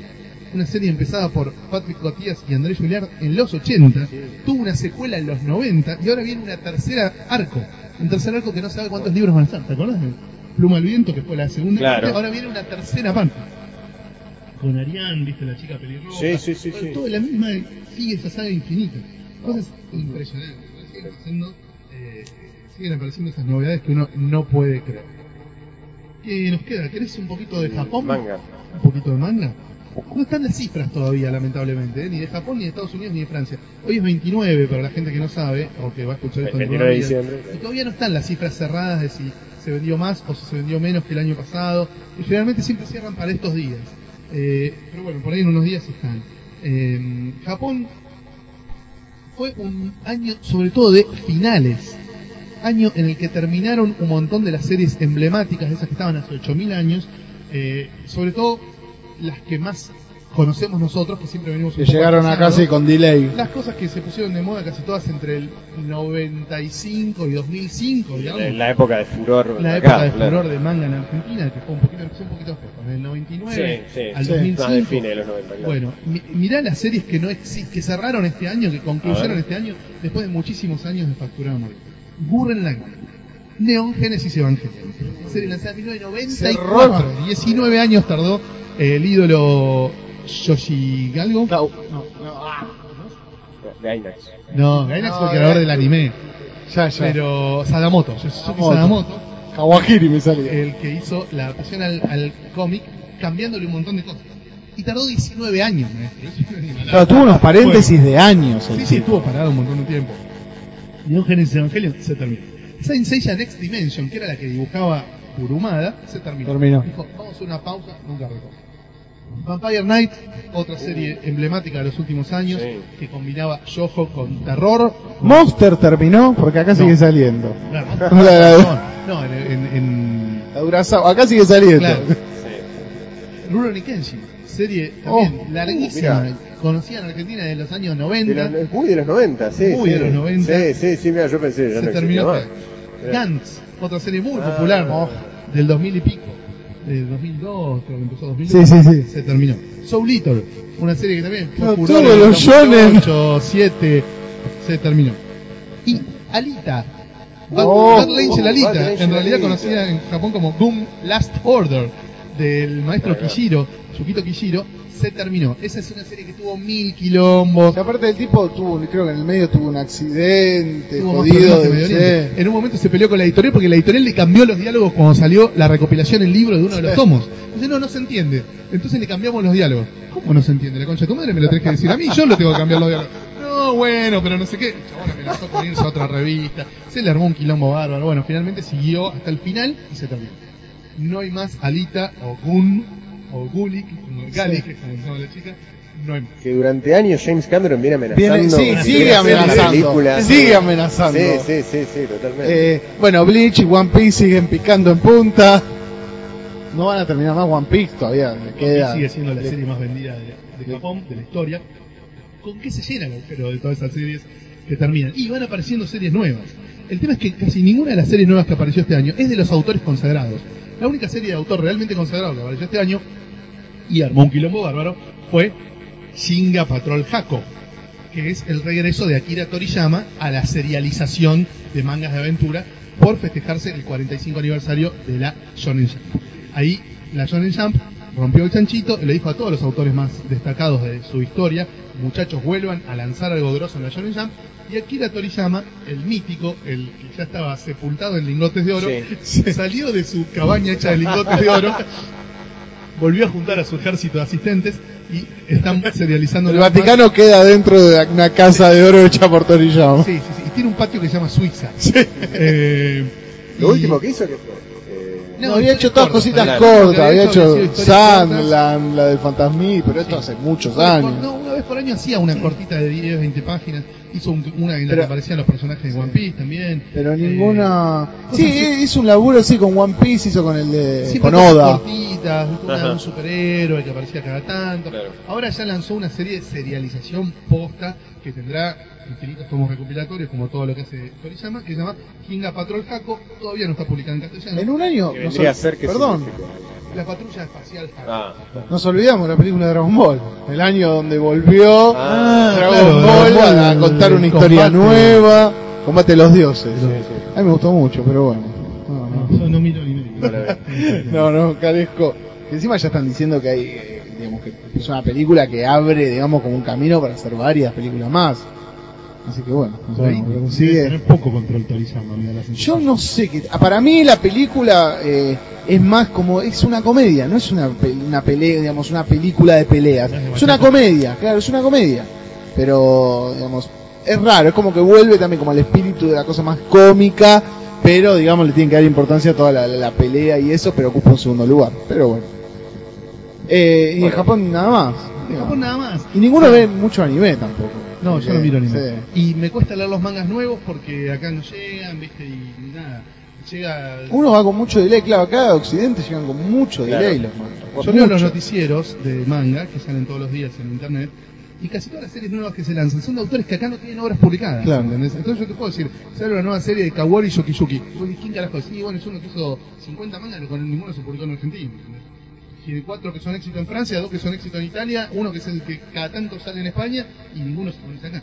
Sí, recién ahora, el otro día estaba mirando, no sé, justo con- leyendo los libros de Marugo y eso, y, y muchos de los libros de Marugo que salieron hace tres años, cuatro años, eso Son obras de los sus 80. obras de claro, verdad, Marugo puso de, Claro. de moda de golpe. Cuando se puso de moda Marugo, publicaron todo Marugo en un lapso muy breve Claro, de tenés el hit y después vienen Exacto. las, las Bueno, lo que está bueno para destacar es que, por ejemplo, no sé, EDT editó mucho Cago, Muchos que los Cago, hijos de sí. puta lo, lo invitaron Sí. de España, Sí, sí. te hacía un, un retrato. Eh, Tenía cuatro opciones, vos pagabas no sé cuánto, y Cago te hacía un retrato en base a esas, a- digamos, vos tenías cuatro opciones. Una era vos sosteniéndote tu propia cabeza, otra era con un tipo cortándote la cabeza, entonces te, te miraba y hacía, ponía tu rostro, digamos, en ese, en esa imagen. Pero bueno. Cago. Qué bueno. Muy bueno que se esté, que se esté publicando bastante en España. Eh, también se siguen publicando mucho, muchas cosas de Taniguchi. Y bueno, Sí. eh, en España, para lo que es manga finoli, siempre hay manga. Eso Y Gino también hay un no hay, no, hay, no hay duda de que para lo que es manga fino hay mercado. Sí. Bueno, nos venimos para Argentina, sí, Bueno, que es donde, donde vivimos nuestro día a día del cómic. donde, donde Bueno, estoy sobrevivimos. leyendo el informe que hizo Andrés Valenzuela en cuadritos. Ah, yo también. Y Andrés contaba 117 títulos argentinos, sin contar los fanzines, ni los libros sobre historieta, ni las traducciones de obras de artistas. Sí, no era, no era mucho más que el año pasado, que creo que era 107, una cosa así. Era, Es una este, cifra Es un numerito. importante. Es un ¿no? numerito. 117 Y lanzamientos. de sin, y sin contar también las ediciones de, au- au- de autores extranjeros que Por eso, acá también. Sin claro. contar el material traducido. Sí, sí, sí, sí, por eso. Es muy notable, 117 eh, títulos, la verdad que es, es muy grosso. Obviamente, en cuanto a ventas, sigue el reinado de Gaturro. Nos queremos cortar la chota, pero no hay opciones. Eso está, sí, igual es casi como un universo aparte de la historieta, ¿no? Como es como que está, está Gaturro y después está, es el resto. ¿Te no parece? sé. Sí, porque no hay, o sea, no hay, no hay nadie que vaya atrás de Gaturro. O sea, el, el segundo de Gaturro está muy abajo del que vende. ¿Qué sé yo? No Me- sé. me da- me da Para mí. Gaturro compite mano a mano con los libros de Chanti, con los libros de cualquier autor. No sé, ¿eh? No estoy seguro. Parece que Gana está, fácil, está o sea, muy por encima. Obviamente, es un Barcelona Rayo Vallecano, pero Te diría que es un Barcelona. Defensa y este, Justicia. Sí, totalmente. No hay, no hay comparación para mí. pero es el mismo target de público, los publican editoriales similares, a Chanti lo publica Sudamericana, a, a, a Gaturro de la Flor. Pero, sí, pero yo creo que es más El día que un personaje de Chanti esté en un yogur hablando. Claro, bueno. Hay todo un aparato atrás de Gaturro, claramente. Por eso, me, parece que eh, Gaturro está inmerso dentro de un gran andamiaje de merchandising, publicidad Pero sigue siendo y, y- y entretenimiento. Y- Sí, y este ver, año, en este lo- fue- En lo, en lo técnico sí, en en lo, en lo- en lo estrictamente... Salió la primera graphic El- novel de sí, Gaturro. ah, el Una 2003 original graphic novel salió El Gaturro. 2013 fue el año que Gaturro llegó a España. Yo le digo, Ah. ustedes ven la- el, el PDF, El digamos, de, de Planeta y pone Gaturrito por todos lados. Sí, sí. Nosotros le mandamos esto. Sí, sí, la venganza.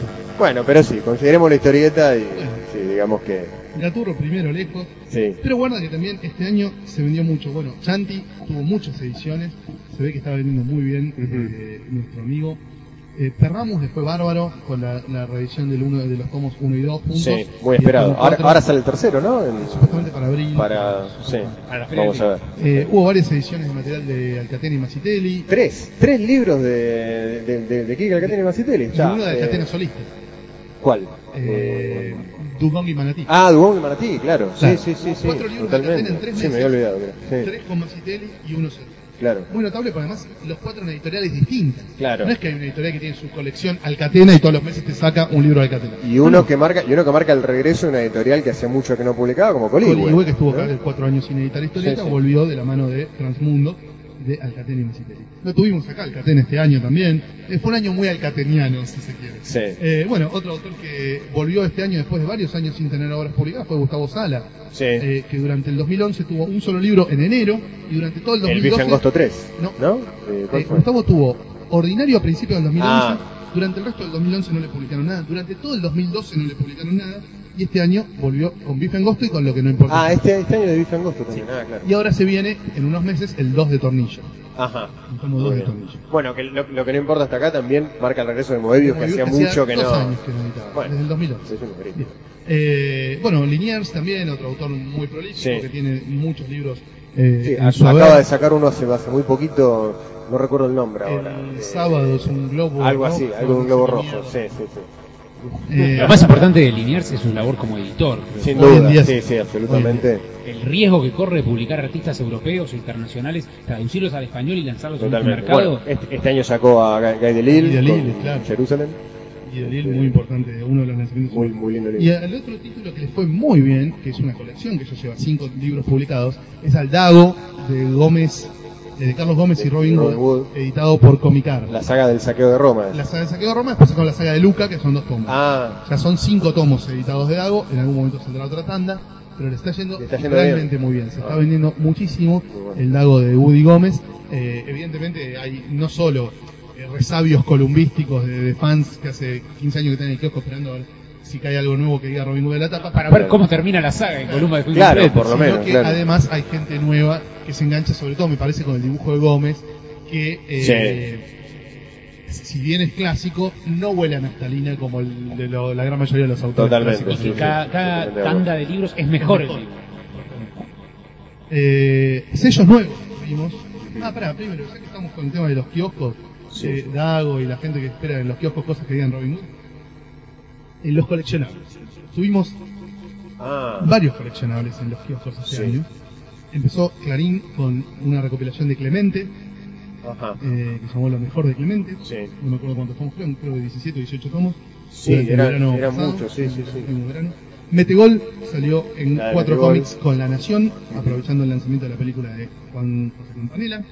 Y también estuvo el coleccionable de San Martín, que lanzó el diario Crónica en cuatro fascículos, escrito por Luciano Saracino, Sí. eh, también coordinado por la gente de OVNI. Sí. Y me parece que... Y ahora, y hay uno de... De Iron Man se viene en El Clarín. de Iron Man se viene ahora para Clarín y ahora Crónica está sacando uno de Patoruzú a color. Ah, nunca lo vi. Sí, sí, sí, sí, sí, sí, está saliendo hace, Formato hace unos meses con formato paisado Ah, no y con las con, la, con las historietas viejas coloreadas. Mira qué lindo. Este, no sé, ¿Coloreadas bien o como las que había no sacado perfil? La verdad es que no lo vi. que eran un horror. No, no lo vi. Sé que sé que están coloreadas, pero la verdad que no, no lo vi. Hace un par de meses que, que está saliendo. Eso es lo que tenemos en materia de kioscos, por lo menos en Buenos Aires, ¿no? Hay diarios del interior que también tienen sus propios coleccionables. Sí. En San Luis, por ejemplo, cuando estuvimos en la convención de San Luis, estaban a full porque con un diario de San Luis empezaban a publicar los eh, coleccionables de Star Wars que había sacado acá la Nación. Ah, claro. o sea, no Que dejó abandonada. Nunca la terminó esa colección. Ah, no no, no se mira. terminó la colección.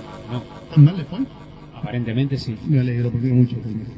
Eh, en cuanto a sellos nuevos, tenemos eh, bueno, el Hotel de las Ideas, se, se graduó, digamos, Dos. del under a, eh, a, a publicar libros, Dos, tres libros, eh, claro, tres libros. una y- antología y dos novelas gráficas. Y, y próximamente, para el año que viene, tenemos planeado Alta Vista de de Calvi. Fernando Cali, sí, Sí. muy bueno. Eh, la Musaraña, un sello nuevo también que entró fuerte con una obra de Max, de un autor español, que en Argentina Vapor. no sabe por qué, Sí. pero no se publican los autores españoles. Es muy raro con el eso. chamullo de que se consigue Sí. la edición española, que está en el mismo idioma y que no hace falta traducirla.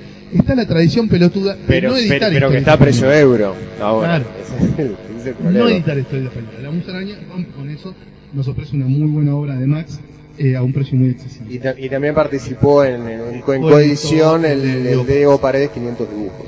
Y el otro sello nuevo es Dead Pop, que había ya aparecido como sello que editaba online, digamos que subía historietas a la web, ahora apareció también editando historietas en papel. Le fue muy bien con el aneurisma del chico punk de Renzo Podestá, eh, pero con tiradas muy chicas, ¿no? Hay que decir que ya todos los libros van por la segunda edición, pero que arrancaron con tiradas muy pequeñas, más parecidas Sí. a los de un fanzine que a los de un libro. De todos modos, es un sello pujante, al que le veo bastante futuro. Sí, sin duda. Este, te, te sumo, te sumo también a, a, una, a, una, a una editorial que es este, que, no, que no, no es de historieta, pero que hizo su, su primera incursión, que es eh, Et- Eterna Cadencia, que sacó este año Bella, la, la, la adaptación a la historieta de la novela de Gabriela Cabezón Cámara con dibujos de Iñaki Echeverría. Y por ahora es lo único que sacó. La editorial pero- Urano también se sumó con un libro de Chanti. Ah, claro, es verdad. Había Sí, sí, sí. Así que, bueno, está bueno. Y también hubo este año una apuesta fuerte de Sudamericana con Lola. Muchos, muchos títulos. Este, Sudamericana, y sí, Lola muchos fue, títulos, y Lola me fue como- al que le pusieron más pilas. Claro, sí, sí, con, con- con publicidad en las calles, con un, lanzamiento muy muy interesante, muy fuerte. y- y ya eh, como posicionando a Alejandra Lunic como la próxima Maitena, ¿no? Sí. Que es como muy ambicioso hasta para ella. Pero está Sí, muy pero claro, buscan ¿no? Porque es, es como buscar el recambio generacional perfil, y claro. está bien buscado, digamos. O sea, Sí, dentro, sí, de, sí. dentro de lo que es el, el- el panorama de las autoras mujeres, eh, me parece que Lunic le llega a bastante distancia. podría ser, podría ser Diana Rasnovich, así No, que claro, y ahí sí que, ahí sí, ahí sí que nos, nos, nos- detonamos el orto con un cartucho de dinamita envuelto en un tampón. Eh, bueno, atenti también con la revista Terminus, que empezó tímidamente a fines del año pasado. Este año sacó tres números, reeditó el número uno que se había agotado. Una antología muy promisoria con muchos historietistas de estilos clásicos, de géneros clásicos, pero con una búsqueda también Sí, bastante este, de, hab- hablando de Rosario también, otra otra editorial que este año sacó dos libros es la editorial municipal de Rosario. Ahora que en- en a el- ir a eso. ah, listo. En la editorial Bueno, municipal no me de-. Rosario ya sacó varias historietas. Claro. Este año entró en una tendencia que después vamos a, a Está, mencionar. ok. Eh, no, lo otro importante en cuanto al mercado argentino es que volvió Ibrea. Ibrea que se había exiliado, digamos, eh, el tirano prófugo. que-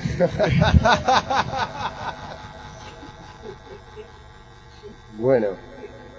Que... Que había continuado sus, sus tropelías, sus andanzas en- solamente en el mercado español, de pronto volvió a imprimir en Argentina algunos de sus títulos más populares, entre ellos el que a mí más me gusta, el mejor manga de la historia de todos los tiempos, que me enorgullece como ser humano y como argentino poder leer eso cada vez que se publica, que es Bakuman. Bakuman. Obviamente. Fuerte ese aplauso para Bakuman. Hay un efecto de sonido de aplauso en este, en este podcast.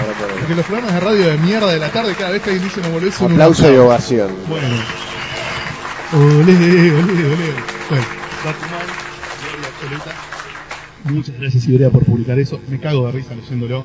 La traducción es brillante, el manga es brillante, todo brillante. Y sale a un precio razonable. Lo único que, Aparte, único que no me gusta es que sale cada tres meses. que cualitativamente se despega, pero tanto del resto de los mangas que publica Ibrea, Pero tanto, pero tanto, tanto, Totalmente. tanto, y no se puede creer, digamos, muy bueno, muy bueno. Sí, sí, sí. Es realmente increíble. eh, bueno, y está bueno que haya vuelto Ibrea, aunque sea para eso, para garantizarnos una cierta continuidad en la publicación de, de Bakuman a un precio razonable y distribuido como corresponde. Y, y LARP sigue. Lab sigue peleando ahí abajo de la tabla.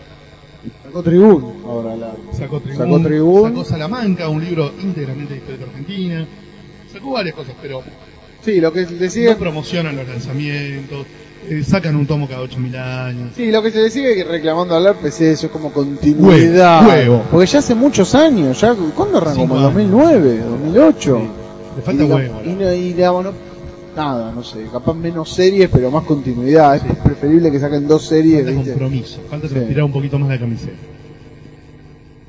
Bueno, después en el tema de los eventos, tuvimos tres eventos de los que se venían haciendo casi religiosamente, que desaparecieron sin dejar mayores rastros, fueron El Imaginario de Santiago del Estero, El Encuentro del Humor de la, Historieta de Lobos, que venía Ah. de dos ediciones consecutivas y este año no se hizo, y el Unicomics de Mendoza, que venía de Sí. tres ediciones Sí, que estuvo a punto de hacerse y se canceló el último momento. de hacerse y a dos semanas antes. Eh, siempre es una lástima que desaparezcan eventos, ojalá estos vuelvan. Sí. Pero muchas veces se da que cuando un evento no se hace un año, muy difícilmente se vuelva a hacer. Sí. ¿no? Pasó también con el viñetazo. Claro, estaba pasó con pensando varios, en eso, varios eventos que, bueno, este año no se hace. Y este año no se hace es casi equivalente a no se hace nunca más. ¿no? Claro. En general va para ese lado.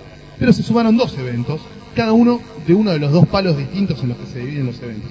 Yo creo que los eventos se dividen en los eventos que toman a la historieta como mercancía chota para meter dentro de un carnaval pop freak, eh, nerd geek, bizarro, merchandisingero, televisivo, comercial, y los eventos que toman a la historieta como una Como eje central. expresión artística claro. o cultural. Dentro del primer palo, digamos que vendría a ser el palo en el cual el referente siempre va a ser Animate, se sumó la Argentina Comic Con, apodada Argentina Cocinón, porque la gente que entró se cocinó. Eh, no fui a un evento, no fui al evento porque no me sentí realmente convocado, me pareció muy desprolijo en un montón de aspectos. Ya, empezando por el hecho de que nosotros que sin creernos los reyes del universo, ni, ni sin pelar ningún título nobiliario, digamos, trabajamos difundiendo la historieta hace 20 años, no recibimos una gacetilla de prensa. ¿sí? Una cosa que se llama Comic Con, hay una cosa que se llama Comiqueando, que está hace 20 años hablándole de cara a los comiqueros y no te mandan, no te digo una invitación ni alfombra roja ni nada, porque no me interesa, pero una gacetilla de prensa diciendo, se hace esto, fíjense si se quieren participar en algo, si no quieren hacer la difusión, nada, nada. Claro, obviamente tenés a Vorterix, por supuesto, en los programas de Mario Pergolini tiene mucho más oyentes que el podcast de Comiqueando, que cualquier cosa que inventemos nosotros. Pero ya la desprolijidad de no mandar ni una puta gacetilla de prensa, tipo, no te da muchas ganas de apoyar. Eh, si encima te llenan la programación con Cumbia Ninja, Miranda, Nick, eh, y, Y, y una, eh, una Campanella, mina- una mina que actuó en dos capítulos de Walking una Dead. mina que actuó en cuatro capítulos de Walking Dead.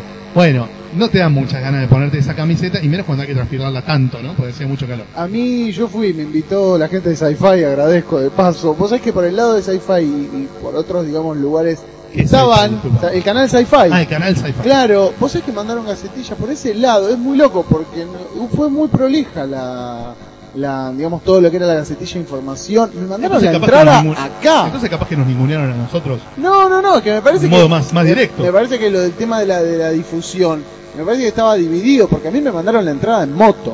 Acá, la puerta de acá, digamos. ¿Y con qué te encontraste una vez adentro? Además No, de- a mí me parece que, sí, mucho calor, mucho calor. Yo estuve en la, en la charla de Cumbia Ninja porque necesitaba sentarme, me empezó a doler mucho. La verdad, sos fanático de Cumbia Ninja. no, no, no, Era lo que faltaba. No, no, Era lo que Martín yo me cuelgo, Cruz No. defiende a muerta Cumbia Ninja. Vamos a retirar este que yo me pueda medallas. seguir mirando los capítulos de Cumbia Ninja. yo me cuelgo medallas que nadie se anima a ver, esa no, esa no. Bueno, Es una es un telenovela prueba y que ya tiene confirmada segunda de temporada. Fox en la que la protagonista es Brenda no, Snicker y no. Pero está relacionado con el Partido Obrero. tiene No, un- porque Brenda Snicker es trosca Él, él sabe. y va esta línea de que en la serie pasan eh, como que se plantea que la juventud se identifica con los trabajadores y qué sé yo, como que le ven un contexto de bajada de línea zurda a una novela chota, ¿entendés? Y va a un evento organizado por eh, la sucursal de Marvel en Argentina. Pergolini. una Vos, decís, es como la es como la Cris Morena proletaria, digamos. Claro, una onda así, una onda así. No, lo que es, digamos, yo cuando fui, bueno, lo hablamos antes con Javi, digamos, es una convención de, de cultura, de entretenimiento, digamos, claramente. ¿Por qué no Y le porque ponen- es una marca que, que- que genera interés, evidentemente, porque es un título que genera interés, que ya está asociado a un tipo de convención de afuera y que genera interés. Lo, stand de historieta había muy poco. Eso le damos lo que uno da pena. Es más una cosa, digamos, digamos, vinculada al- merchandising. Perfecto, entonces No tienen que ir los fans del merchandising, no los Claro, no, lo, digamos, había algunos, había stand de fanzines, pobres, están cagándose de calor porque les daba el sol, pero era una convención más vinculada a lo que es el entretenimiento, la tele, la música, los que inventar un nombre nuevo para ese tipo de cómic. Usar la palabra cómic ahí es medio choto, porque como que la devaluás. Y que me parece que hoy ya es como que usan la palabra cómic para englobar un montón de cosas que no tienen que ver con la historieta. Exacto, bueno, eso es lo que a mí me rompe mucho las pelotas. Eh, bueno, y por el otro lado, eh, por el lado de la historieta entendida como expresión artística y cultural, tuvimos Comicópolis, que eh, arrancó en Tecnópolis con una primera edición, me parece que muy prolija, Sí, sí, muy sí, linda, sí, sí. ambiciosa también en la propuesta. Pero Eh, que cumplió sí, el sí, sí. 90%. Sí, a mí me parece que todo el mundo se fue contento. yo estaba en la organización, Javi también, y nos Realmente- cuesta hacer, eh, nos cuesta mirarlo de afuera porque, No, bueno, pero porque lo parimos, a digamos. veces- fueron nueve meses de mucho laburo. este, Pero me parece que tanto la gente que puso stands, como los invitados que eso, vinieron, claro, como sí, el público sí, que sí. se acercó, todos se fueron contentos. ¿no? sí, me parece que eso es, es- es como el objetivo principal. Eh, la cantidad de gente, Telam dijo 25.000, yo no le creo. Para mí habría entre 10, 15, 18, no más de 20. Eh, me parece un poquito inflado el 25 que, que tiró Telam.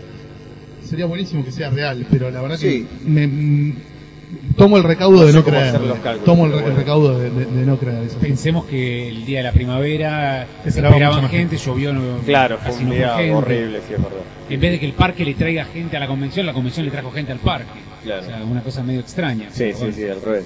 Pero bueno, no, la verdad que estuvo, va, no sé, yo que lo viví desde adentro personalmente, creo que por lo menos se, se- se cumplió con todas las actividades. sí, sí, sí, estuvo, sí, Bueno, eh, eh, fue un- una programación muy ambiciosa en cuanto a Sí, charlas, sí, a talleres, el tema de las muestras, ¿no? Te- Las muestras Nunca también. hubo en Argentina un evento con esa cantidad de muestras, con esa producción en cada una de las muestras, Uno- el tema del, del homenaje a Quino, ¿no? El tema de, de toda la actividad con los editores que vinieron de otros países, sumados a los editores locales, trabajando en conjunto, las rondas de negocios. Me parece que ahí se, se abrieron varias puertas interesantes y es como un muy buen complemento a lo que ya se viene haciendo en Rosario, en Crack Boom hace muchos años, Sí. eh, o hace ya cuatro años, sin salir de- de- de- del área de Buenos Aires y por ahí con un poquito más de eh, amplitud en cuanto a la propuesta, ¿no? Crack Boom por ahí mueve una enorme cantidad de autores de Argentina, Brasil y Estados Unidos. Eh, por ahí este año vino un, un inglés, ¿no? David Lloyd. David Lloyd. Vino, vino David Lloyd, claro, sí, sí. Eh, Comicópolis por ahí juega a subir un poco esa apuesta con autores de 14 o 15 países distintos, ¿no? No vamos a poner ahora a, a enumerarlos, pero va un poquito más. Lo mismo con el tema de los editores, ¿no? Suele tener uno o dos editores. Claro, acá Eh, hubo... Comicópolis eh, apostó a seis editores de cuatro países distintos como para brindar posibilidades a autores que tengan distintas inquietudes a la hora de publicar afuera. Eh, y bueno, y después el detalle menor de que, menor, o en realidad no menor, de que no cobra entrada, ¿no? Eh, Las entradas de Boom son muy baratas comparadas con las que Argentina cocinó, no Sí, sí, la de la Argentina de- Con, bueno, ese es otro detalle también. o- sí, o sí. de, de esos eventos netamente comerciales, pero entre cobrar poco y no cobrar también hay una diferencia, ¿no? Sí, Eh, sí, sí. un predio en que es todo absolutamente gratuito hasta el estacionamiento es una cosa Sí, claramente no tiene una finalidad comercial como Claro. si tienen. bueno los invitados que venían de otros países quedaron impactados ¿no? con Tecnópolis y con todo el predio y con la producción del evento y ¿en serio esto es gratis? ¿en serio esta gente no paga nada por venir? no eh. Eh, el Estado quiere que esta gente se acerque a consumir cultura, arte, ciencia, tecnología entonces todo gratis Oh, eh, no sé vos cómo viste el tema de los eventos Martín, que No, yo la verdad que a mí, bueno, yo este año fui por primera vez a Crack Bam Boom, no he ido nunca. Me gustó mucho como primera experiencia, no sé en comparación con las anteriores, pero a mí me, digamos, lo- me gustó mucho. Aparte está bueno el hecho de irse a una ciudad, digamos, donde conoces gente, donde... medio viaje digamos, egresado Claro, viste, donde aparte conoces gente que capaz la tenés en Facebook, o que charlas y eso, y que bueno, ahí te vas a tomar una cerveza o algo. Y a mí me gustó mucho la de, digamos, la de lo que fue Comicópolis también, me gustó mucho. Me parece que es un buen, digamos, una buena idea la cuestión de, sí, darle una mirada mucho más cultural, de apoyar mucho lo que es darle difusión a, historietistas latinoamericanos, de conocer, digamos, historietistas capaz de afuera con los que no tenés contacto, cuyas obras no conoces, que sea gratis también para mí es un punto muy a favor. Y a mí lo que me gustó también de, digamos, de lo que fue en Tecnópolis, que los stands eran interesantes. Que, digamos, muchas veces se vincula cuando la historieta se la toma como algo tan, cultu- tan cultural que el que quiere ir a comprar no encuentra nada, o encuentra stand de mierda, o encuentra stand donde todo es historieta experimental. Y no, me parece que estaba muy bien, digamos, todo lo que era la oferta de compra, que no me parece algo menor. Me parece que estaba muy bien elegida. la cuidada de la feria digamos. Sí, sí, sí, sí. O sea, uno podía ir y divertirse, pasarlo bien sin necesidad de gastar. Me parece que es lo más importante. Pero si quería gastar, tenía unos mangos, digamos, tenía oferta, porque por lo menos yo encontré como de todo. Así que me pareció como lo más interesante de este año. Diego, estuviste en Comicópolis, en Crack Boom, ¿alguna impresión? Eh, me gustaron las dos. Fuiste un dibujados también por primera vez en años. ¿Qué? ¿A dibujados no fuiste este año a uno de los Sí, eventos? bueno, pero a veces no es un evento. Sí, es un evento chico. Bueno. Uh, Es un evento chico para la gente más del palo. No, es un encuentro de fancinerosos más. Eh, Crack me gustó, como siempre, como todos los años, promete eh, y cumple, eh, Dignifica. mucha gente, me pareció que estaba muy bien, que cumplen con, con- con lo que proponen, Te divertiste. Eh, es lindo, es lindo, lo está bueno. Saliste de noche, es ir a Rosario, está bueno, qué sé yo. intercambiaste fluidos con seres del sexo opuesto. Eh, y, y Comicópolis también estuvo muy bueno la cantidad de artistas extranjeros que vinieron, eso es muy interesante, las muestras me parecieron espectaculares, eh, había cosas, la verdad que cualquiera que pudiera acercarse hasta ahí la pasaba bárbaro, aunque no tuviera un mango como decía Martín. Eh, me gustó mucho que no fuera eh, un puesto donde vendan DVDs truchos y comida japonesa como si fuera la gloria, cuando en realidad es una, una estafa. No era un shopping, no, no, no pagaron una entrada para ir a un shopping como pasa con otros eventos. Así que me parece que estuvo bueno para el que de verdad le interesa la historieta como arte y no como merchandising de un programa de televisión, eh, evidentemente Comicopolis era la propuesta ideal. Yo creo que sin duda es lo que necesita, porque estábamos hablando de los 117 títulos que salían este año, con los mismos que compramos siempre, que nos compramos entre todos. No se sostiene eso mucho más, no se sostiene en el tiempo. Lo que hay que hacer es difusión y ampliar y traer más gente y mostrar lo que se está haciendo, que hay una movida, que hay autores, que hay dibujantes. Aparte de los 117, muchos son eh, autores nuevos.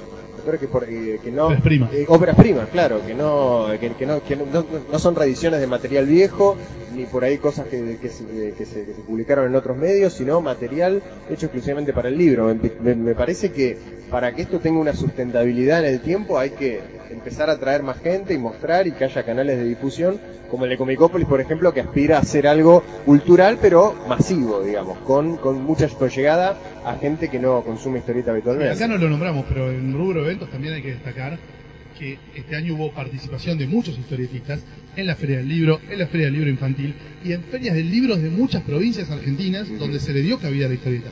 Santiago del Estero, por ejemplo, no se hizo el imaginario porque la gente que organiza el imaginario, imag- eh, no, organizó todo un montón de actividades de historieta dentro de la Feria del Libro de Santiago del Estero.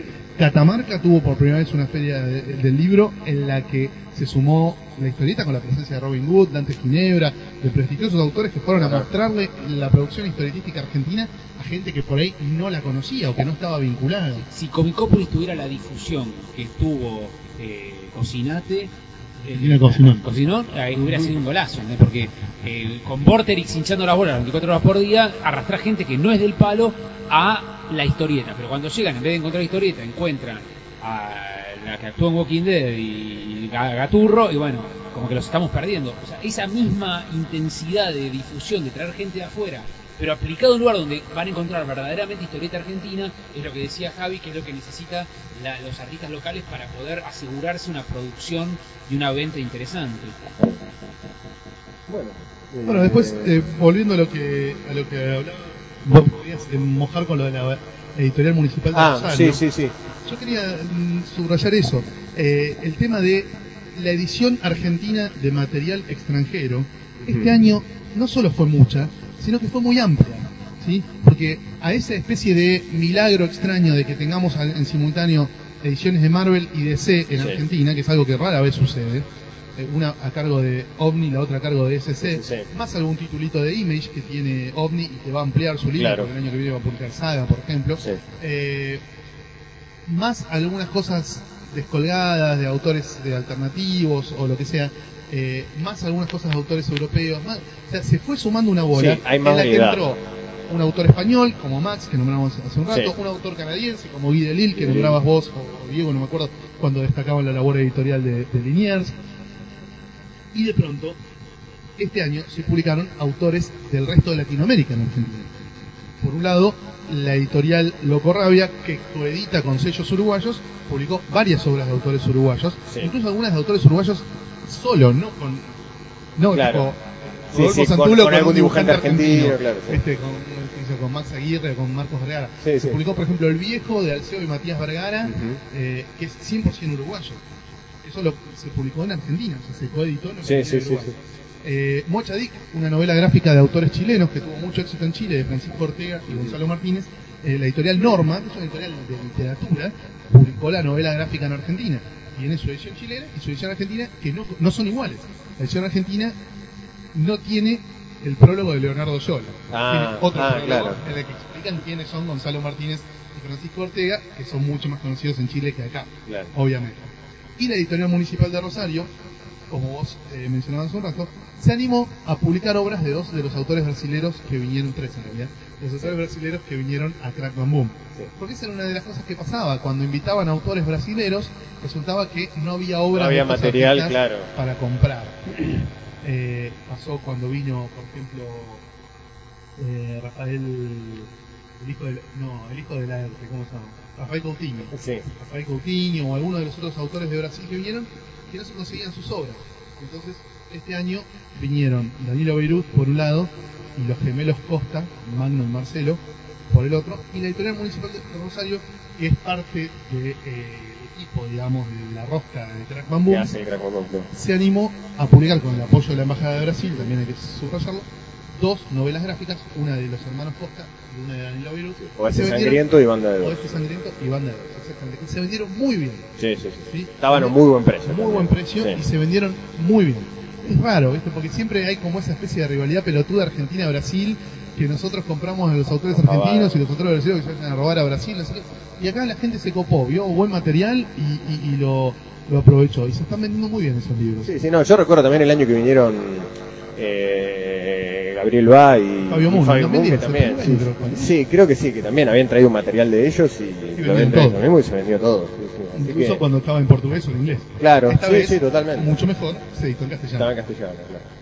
Tampoco era tanto riesgo, ¿no? Pues Banda de Dos en Brasil había ganado todos los premios que te puedes ganar en Brasil.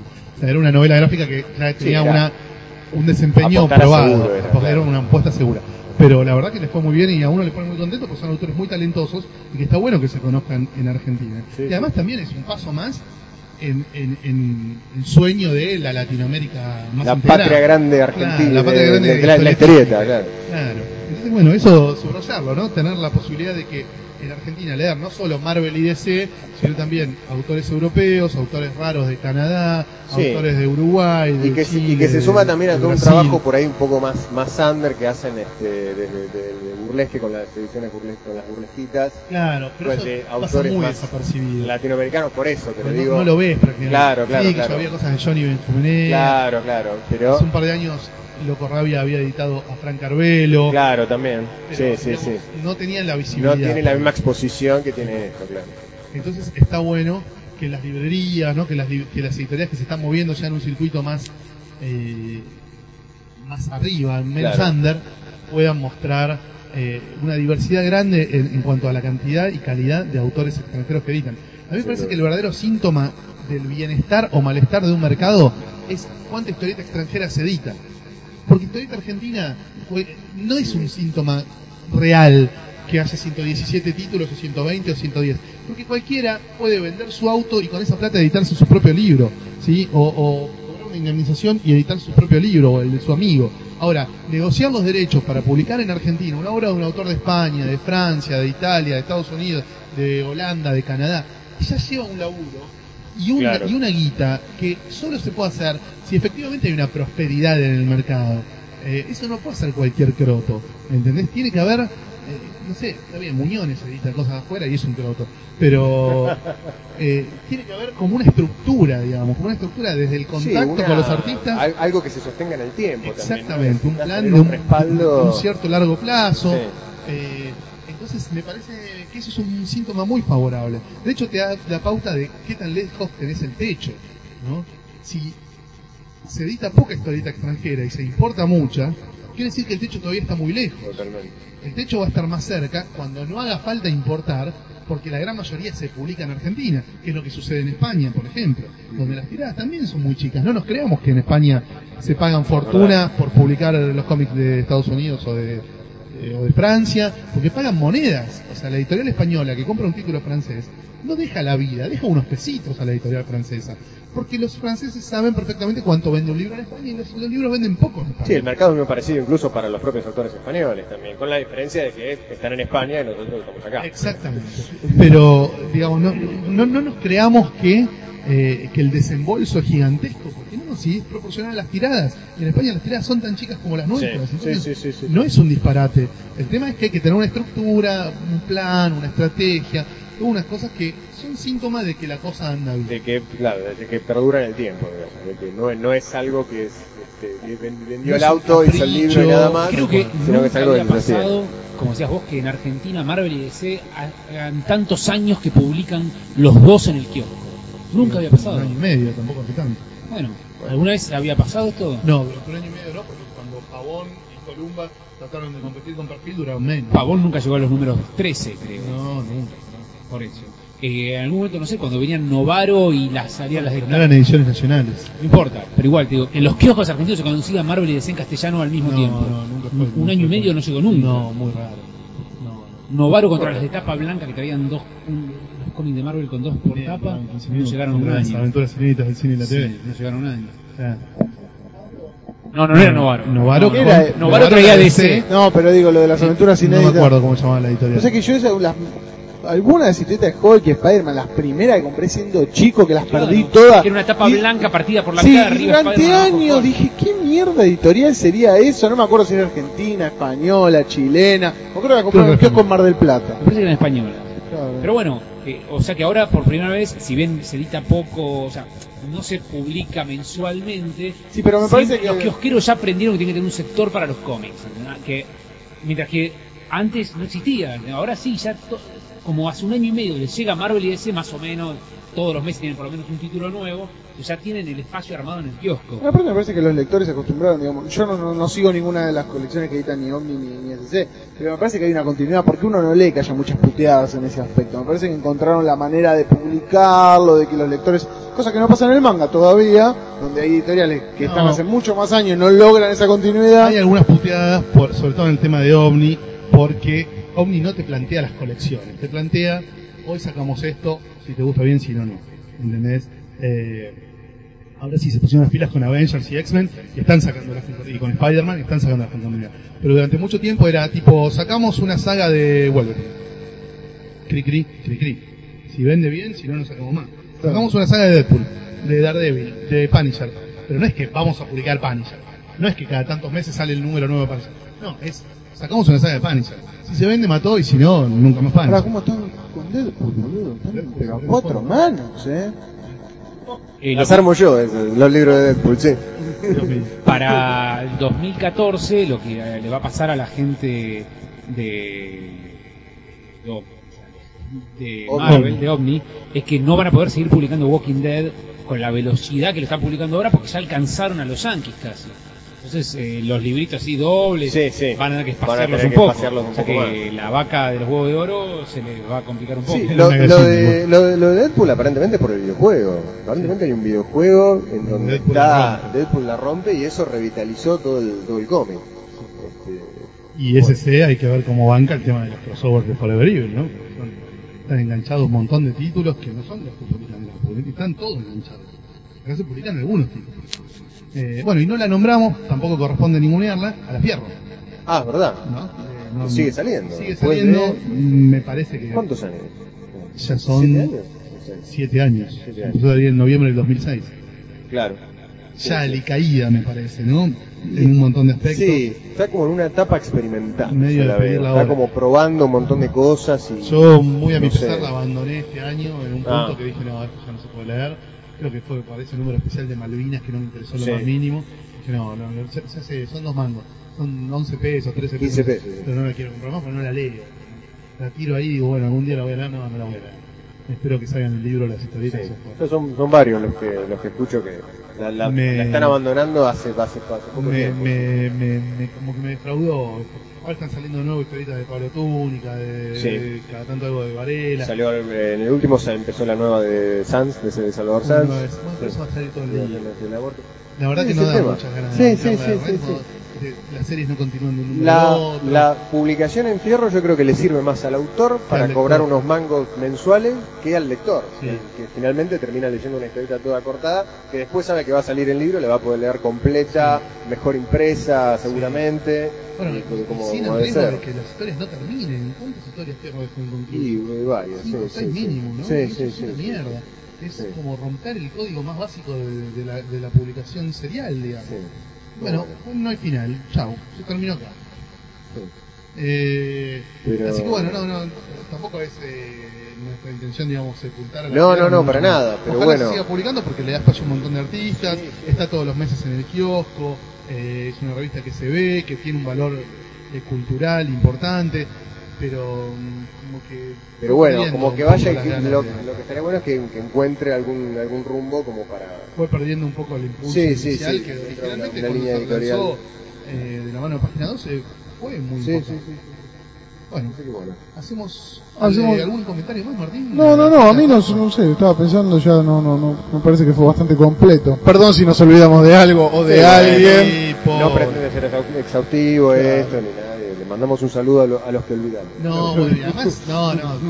Digo, este buen momento no es responsabilidad de uno, es responsabilidad de todos. No, O sea, todas las editoriales que están editando historieta argentina siéntanse orgullosos, estamos bancándolos a todos. ¿eh? No, por ahí no Sí, nombramos es- a, es parte de un a proceso Santo de Mudo, a Doello, a, Pictus. no sé, a Sí. Pictus, a, a, qué sé yo, a todos. A todos los sí. estamos bancando en esta patriada. Sabemos lo difícil que es editar historieta en Argentina y venderla. Sabemos todo lo que falta por hacer y cuenten con nosotros para difundir en, en la medida de las posibilidades Sí, que tenemos a través de la Comiqueando y de lo que sea. Eh, así que no, es- compartimos con todos este buen momento y los felicitamos a todos por las buenas historietas que nos están permitiendo leer con, con el esfuerzo que implica Totalmente. editar. Editar. Sí, sí. Así que bueno. Bueno, eh, llegamos al final bueno de este balance 2013. Y bueno, vamos a un tema y volvemos con el último bloque de las recomendaciones. ¿no? Ok.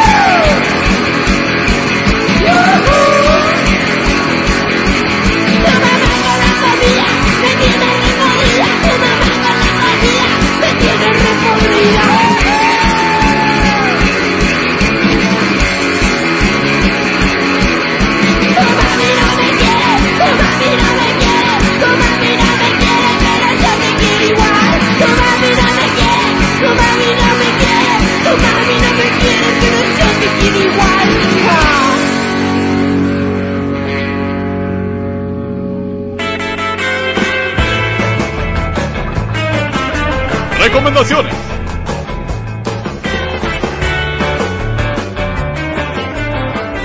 Muy bien, estamos en el eh, tercer bloque de este podcast.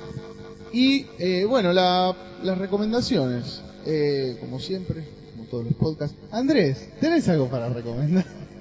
No, bueno, vos sabés que yo no puedo recomendar nada. Eso es un sketch, es un sketch escrito por Sofovich. Siempre pasa lo mismo. Sea que yo no puedo recomendar nada, pues yo leo todos los días un cómic para reseñar en mi blog, que es 365 cómics por año. Está terminando su cuarta temporada y empezando la quinta temporada. El blog empezó el primero de enero del 2010. Sigue, va a seguir por lo menos durante todo el 2014. Así que nos esperan otros 365 días de cómics. eh, y todos los días va a haber reseñas nuevas, así que ahí te das cuenta Ahí. enseguida qué recomiendo y qué no recomiendo. Está muy bien. Bueno, ¿qué quieres decir? ¿Diego? ¿Javi? Bueno, el último podcast hasta ahora leí Sí, poco. Javi viniste con un machete más, más Tengo Un corto. machete muy chiquitito. Después leí bastante, pero así que me haya llamado verdaderamente la atención.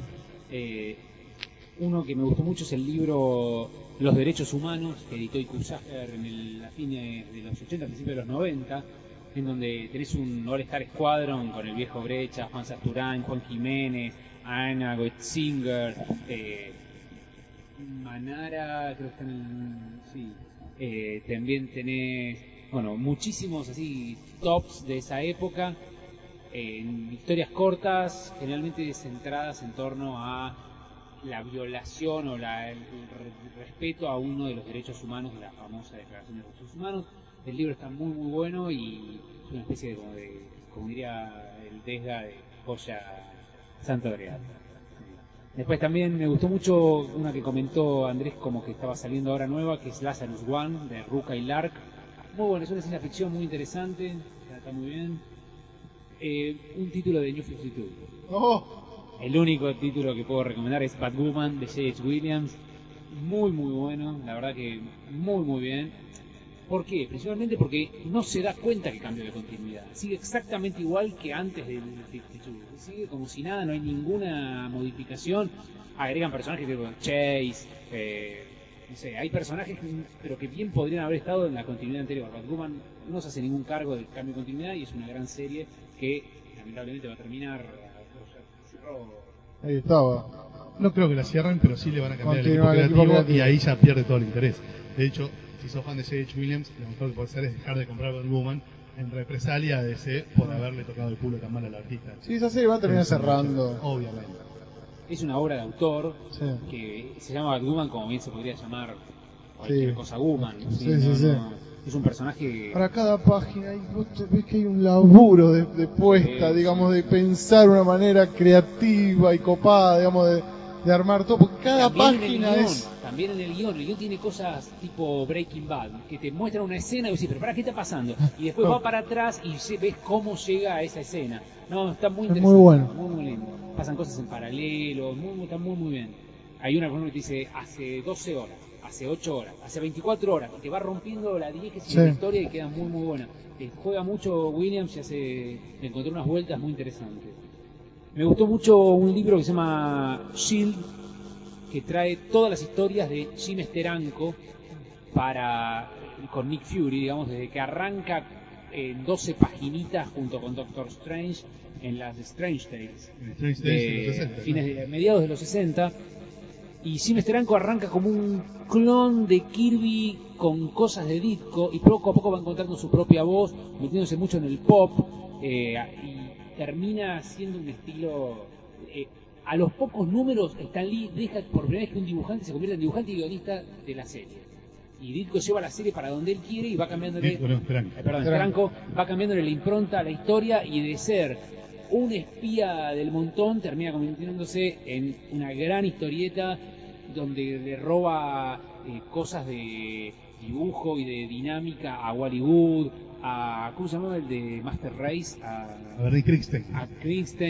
eh, y, y experimenta con Muchas la cosas de cine también. Claro, experimenta con, con, con- con una gráfica de una puesta en página alucinante como nunca antes, al punto tal que Marvel logra desdoblar la revista y le dan un título a Doctor Strange y otro título a Nick Fury Agent of Shield, que Esteranco arranca el número uno, no hace muchos números, pero. Pero el, el dibujo es impresionante, sobre todo en los últimos números. Bueno, no, no, Hasta ahí. hasta ahí, hasta ahí llegué. Javi. Muy bien, bueno. Eh, yo cuando me engancho con algo de superhéroes siempre es una cosa muy muy puntual, así muy muy específica. Y me enganché con... La Liga de la Justicia. No, no, me enganché con X-Force de Peter Milligan y Michael Allred. Ah, Ah, está bueno, sí. buenísimo. Genial. Está yo buenísimo. la terminé hace poco. Magia, magia total. Este, el, dibujo de Allred es increíble. Después decae un toque. ¿eh? Los La tomos, cuando ¿Sí? Statics, decae un toque. Ah, claro, no, claro, yo, yo tengo, claro, tengo X-Force, después tengo, eh, tengo, tengo que decir con, con X-Statics, pero la verdad Muy que bueno. el, el guion es, es realmente un, un hallazgo en cuanto a cómo mostrar un equipo de superhéroes que es básicamente como una especie de banda de rock en donde todo se mueve. Ya el primer número es brillante. Es brillante, es brillante. En, en donde todo se mueve, claro, por las influencias, por la, por la guita, por cuánto, Por la por, popularidad cuánto mediática. venden, claro, cuánto venden o cuánto no venden los personajes, y al que no vende lo limpiamos y traemos a otro y es así. Nada, me encantó. Genial. Y el, el dibujo de Allred va muy bien con ese, con ese, con ese tipo de historia. Me parece esos laburos en donde guionista y dibujante están, este, Sí, sí, a la par. se complementan muy bien. Así que bueno, recomendadísimo a Full X-Force. Eh, después, otro libro que leí, bueno, lo mencionamos recién, es el de de Gustavo Sala, lo que, no importa hasta acá, que como Evios, que la verdad que me gustó mucho, me, parece que tiene varios de los, este, va- varios, varios grandes momentos de Gustavo Sala de, de- de los últimos años en cuanto a parodia de figuras del espectáculo, de estrellas de rock, este, esto era, es una recopilación de las tiras que sacaba en la revista Rolling Stone Más un montón de cosas nuevas. más un montón de, trabajos inéditos y de, y de, de publicidades falsas y de este, la, la- la verdadera historia del chavo y, y demás, demás cosas de, los delirios que suele hacer Gustavo. Me pareció realmente muy, muy bueno. Y después leí, leí otros dos libros en los que tengo una participación, no sé si va a sonar medio autobombo esto, pero bueno, la, verdad que además de... Además de, no, pero lo, lo- lo recomiendo porque este, Se está digamos, ruborizado. Acá no hay allá- cámara, pero. Más allá de mi participación están, están buenos. El de Cervantes. Sí, no, uno es, uno es novel- novelas ejemplares, que es una, bueno, es un, un libro que sacó Mojito junto con el Centro Cultural España, que adapta eh, todas las, las, las- las novelas ejemplares de, de Cervantes a historieta y funciona la verdad también como un catálogo de, lo, de, de nuevos autores y de gente que está haciendo historieta acá porque están eh, no sé, Rodolfo Santulo con Lisandro Sterren, eh, Fe- Fe- Fede Reggiani con Florencia Lazar, Luis Saracino con Infame Co, eh, Ale Farías, eh, Con Marcos Vergara. estoy con Marco, eh, claro, Marcos Vergara también con guion de Tomás Sanz. Diego Rey. Eh, sí, también Diego Rey, que me dibuja a mí. Este, pero bueno, este, la, la- la verdad que está, está muy bien, eh, hay, hay realmente buenas historias. Es un desafío adaptar algo escrito hace 400 años a, a hoy. Y la, verdad que el libro sale, sale muy bien parado, hay varias historias muy, muy interesantes. Y el otro en el que participé es la. Va, que dice en inglés el, diseño, pero realmente el libro está muy bueno. Es este, Historias del Olvido, la edición eh, nacional de, del libro de Luciano Saracino y Javier de Isusi, con todo un elenco de autores españoles, entre los que está, por ejemplo, Paco Roca, que debe ser, no sé, creo yo, la única historieta que dibuja Paco Roca con otro guionista. No sé si tiene alguna otra. Yo no conozco otros. Claro, bueno. Porque toda la época de Paco Roca en la cúpula se escribía él. ¿no? Claro, claro, claro. Así que, bueno, está Paco Roca, está David Rubín. eh, tiene algunas historias buenas, otras no tanto. Los, el nivel del dibujo es, es despa- es desparejo, pero, mm, pero, pero bueno. de la época en la que Lucho Saracino vivía en España Claro. y sí. generaba obra allá con los autores españoles. Sí, sí, sí. El, el, el libro, bueno, trae un, un de Max Aguirre. Y no sé si se conseguirá, es el primer libro de W Editores, que es el- la, la editorial que hay, eh, este, no, es el segundo en realidad, porque primero habían sacado Uno de Manara, de coproducido con Muñones el año pasado. Claro, exactamente, y este lo sacan. Invisible. Claro, este es este Ricardo Villarreal y Alejandro Victorín, que es el primer libro que sacan por eso mismo. Hicieron una tirada muy chica, así que supongo que se conseguirá en, en algunos locales, pero bueno, anunciaron ya una, una tirada más grande para, para, para el año que viene. Así que el libro está, está bien. Así que bueno, eso es lo, lo que tengo para- lo, lo- lo último que leí. Martín, tu recomendación. Yo leí, leí dos libros de Tatsumi que me habían quedado colgados, los tenía hace bastante los dos. Up es el, es un, Up es, ¿cómo se llaman? Abandon the Old in Tokyo de Pushman, ¿y cuál es el otro? No, yo los tengo en castellano. Creo que Up, bueno, ese tercero, historias eh, cortas. sí, que es brillante. eh, que empieza con una historieta que me pareció increíble, de un tipo que es fotógrafo y va a Hiroshima poco después que, digamos, de, de la bomba, y, digamos, saca una foto de lo que parece ser la sombra de un chico dándole masajes eh, a su madre, y termina siendo de un tipo que estaba, digamos, ahorcando a una mujer, eh, pero es fabuloso, es increíble. Lo tenía hace, rato largo ese libro. También, todas historias muy cortas. Esa primera historia es la más larga, que dura unas 50 páginas. Después todas historias cortas, casi algunas tipo, casi anécdotas, pero increíbles. Y después leí otro libro de Tatsumi que también tenía, que es Fallen Words, que son como ocho fábulas. ¿A vos no te gustó? No. A mí me gustó. Me parece que está por debajo, digamos, de toda la cuestión urbana de Tatsumi. Clásicos chistes del Rakuga. Claro. Clásicos relatos del Rakuga. Eh, adaptados a la historieta por, por Yoshihiro Tatsumi. Pero muchos son juegos de palabras que cuando se traducen no tienen gracia. Sí. No, hay, hay chistes que sí, hay momentos que no, no, no terminaba de entender bien qué está pasando. Me costó leerlo Es como incluso. agarrar los chistes de gauchos de la Andricina y hacer Y hacer los historias. Pero hay uno que está bueno. Me gustó mucho el de la muerte. El del tipo que se le aparece la muerte y le dice, yo, vos decís que sos médico. Ah, si vos entrás a lo de un, digamos, entrás donde Si está el paciente. pies, si me me pongo pongo- en los pies porque el tipo se salva. Y si me pongo al lado de la cabeza porque el tipo se va a morir. Y lo termina queriendo cagar a la muerte. Eh, pero está bueno, aparte hay tan poco de Tatsumi Sí, sí, sí. Yo No me lo compré, eh, pero A mí me lo gustó. leí y la verdad que esperaba un poco más. Sí, no, es incluso el dibujo, no, es pero el dibujo, caligráfico el dibujo. el dibujo es choto en es, comparación. Es Tatsumi sacándoselo de encima rápido. Sí, pero yo no sé cronológicamente si está ubicado No, es lo antes. último eso, es, es Ah, posterior mirá. a Drifting Blind. Y Disney Night está mucho mejor dibujado. Sí, claro. Mira. Eh, después leí el primer tomo de Sonoman, que no había leído. Ah. Me gustó muchísimo. Eh, Ah, yo leí el segundo. Está, está Sí. mejor el segundo. claro, yo no había leído nada de Sonoman. Nada, nada, nada. O sea que esto fue el primer acercamiento. Eres virgen de Sonoman. Sí, sí, sí. Y me gustó muchísimo. De hecho, me sorprendió el dibujo, digamos, tiene una, una, una impronta muy. Sí. Claro, Pero en el segundo notás más, si influencia o paralelismo por la época con Eisner. Ah, En el segundo es, vos decís, esta es una puesta en página de Eisner, pero con Sonoman. Muy, muy bueno. Y viajes en el tiempo. Sí, no. 2 es más loco, está muy Sí, bueno. me pareció muy, muy bueno. Em, después, bueno, seguí leyendo el Thor de, de Jurgens, llegué hasta el número cuarenta y pico, y sí, no decae, es increíble, es brillante. También, y ahora viene lo mejor. Ya murió Odín, viene lo mejor. Claro, ahí, ahí estoy yo, ahí estoy yo. y después empecé a leer eh, Secret Warriors, la de la de Hickman en Marvel. No sé quién es el dibujante, porque estoy leyendo el ómnibus, todos los créditos no aparecen, pero no me gusta un carajo el dibujante, pero es muy buena, digamos, es una historieta de Nick Fury, es un espionaje armando un equipo nuevo, eh, y está muy bueno, muy buena la historieta. Eh, y eso solo, después creo que no, no, no leí nada más. Bueno, y Banda de Dos lo empecé a leer y lo interrumpí, ahora lo bueno. Igual es cortito, lo voy a empezar a leer de Banda nuevo. dos, sí, son Sí. simpáticos. Sí, sí, sí. Y también me, me, me- me estaba gustando mucho. Así que bueno, aparte de eso, nada más. Eh, así que bueno, Nos queda desearles un feliz año nuevo a los oyentes, que Sí. seguramente lo escuchen ya en el 2014 este programa. Sí, sí. quizás no. Ah, Happy leí también. Eso me El otro día lo habías hablado vos, Diego. De Morrison y Sí, Robertson. me gustó. Me gustó. El final me pareció increíble. El final tiene un, digamos, una vuelta de tuerca sobre el final, una sorpresa, me pareció eh, impresionante. Ahora, qué loco, cuatro números, no, no, no. Otro, Otro de Image. Sí, sí, sí, sí. Así que sí, bueno, feliz 2000, final de 2013, comienzo de 2014. Esperemos que vamos a ver cuántos podcasts hacemos a lo largo de 2014. Y seguro que unos cuantos, Sí, ¿no? sí. Seguro que unos cuantos. Eh, ¿Podemos prometer algo? ¿Algún invitado? ¿Algo para el 2014? no ¿Algo? sé. Nada. Mira, mira cómo lo apuro.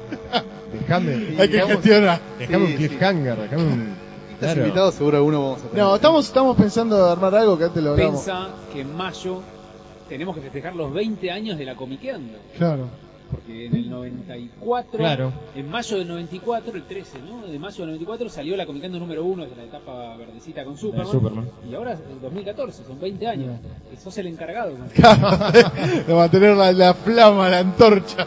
No queremos que sientas la presión, pero mirá que sos el encargado De organizar los los 20 años. ¿eh? Sí, y bueno, vamos Nada, seguro vamos a tener artistas invitados a lo largo del año. Sí, la de, bueno, este año hubo más invitados Este año que años anteriores. Tres o cuatro invitados importantes, Sí, ¿no? sí, sí. Tuvimos a Gustavo Sala, Lucas Varela, Kika Alcatena. Catena. Eh, Claro, de Lucas fue este año. ¿Quién más vino? Bueno, Mariela Acevedo. Mariela Acevedo. Invitada un día. Eh, bueno, Seba de Caro, que ya es casi un, Claro, un sí, integrante ya- más del elenco, más columnista que.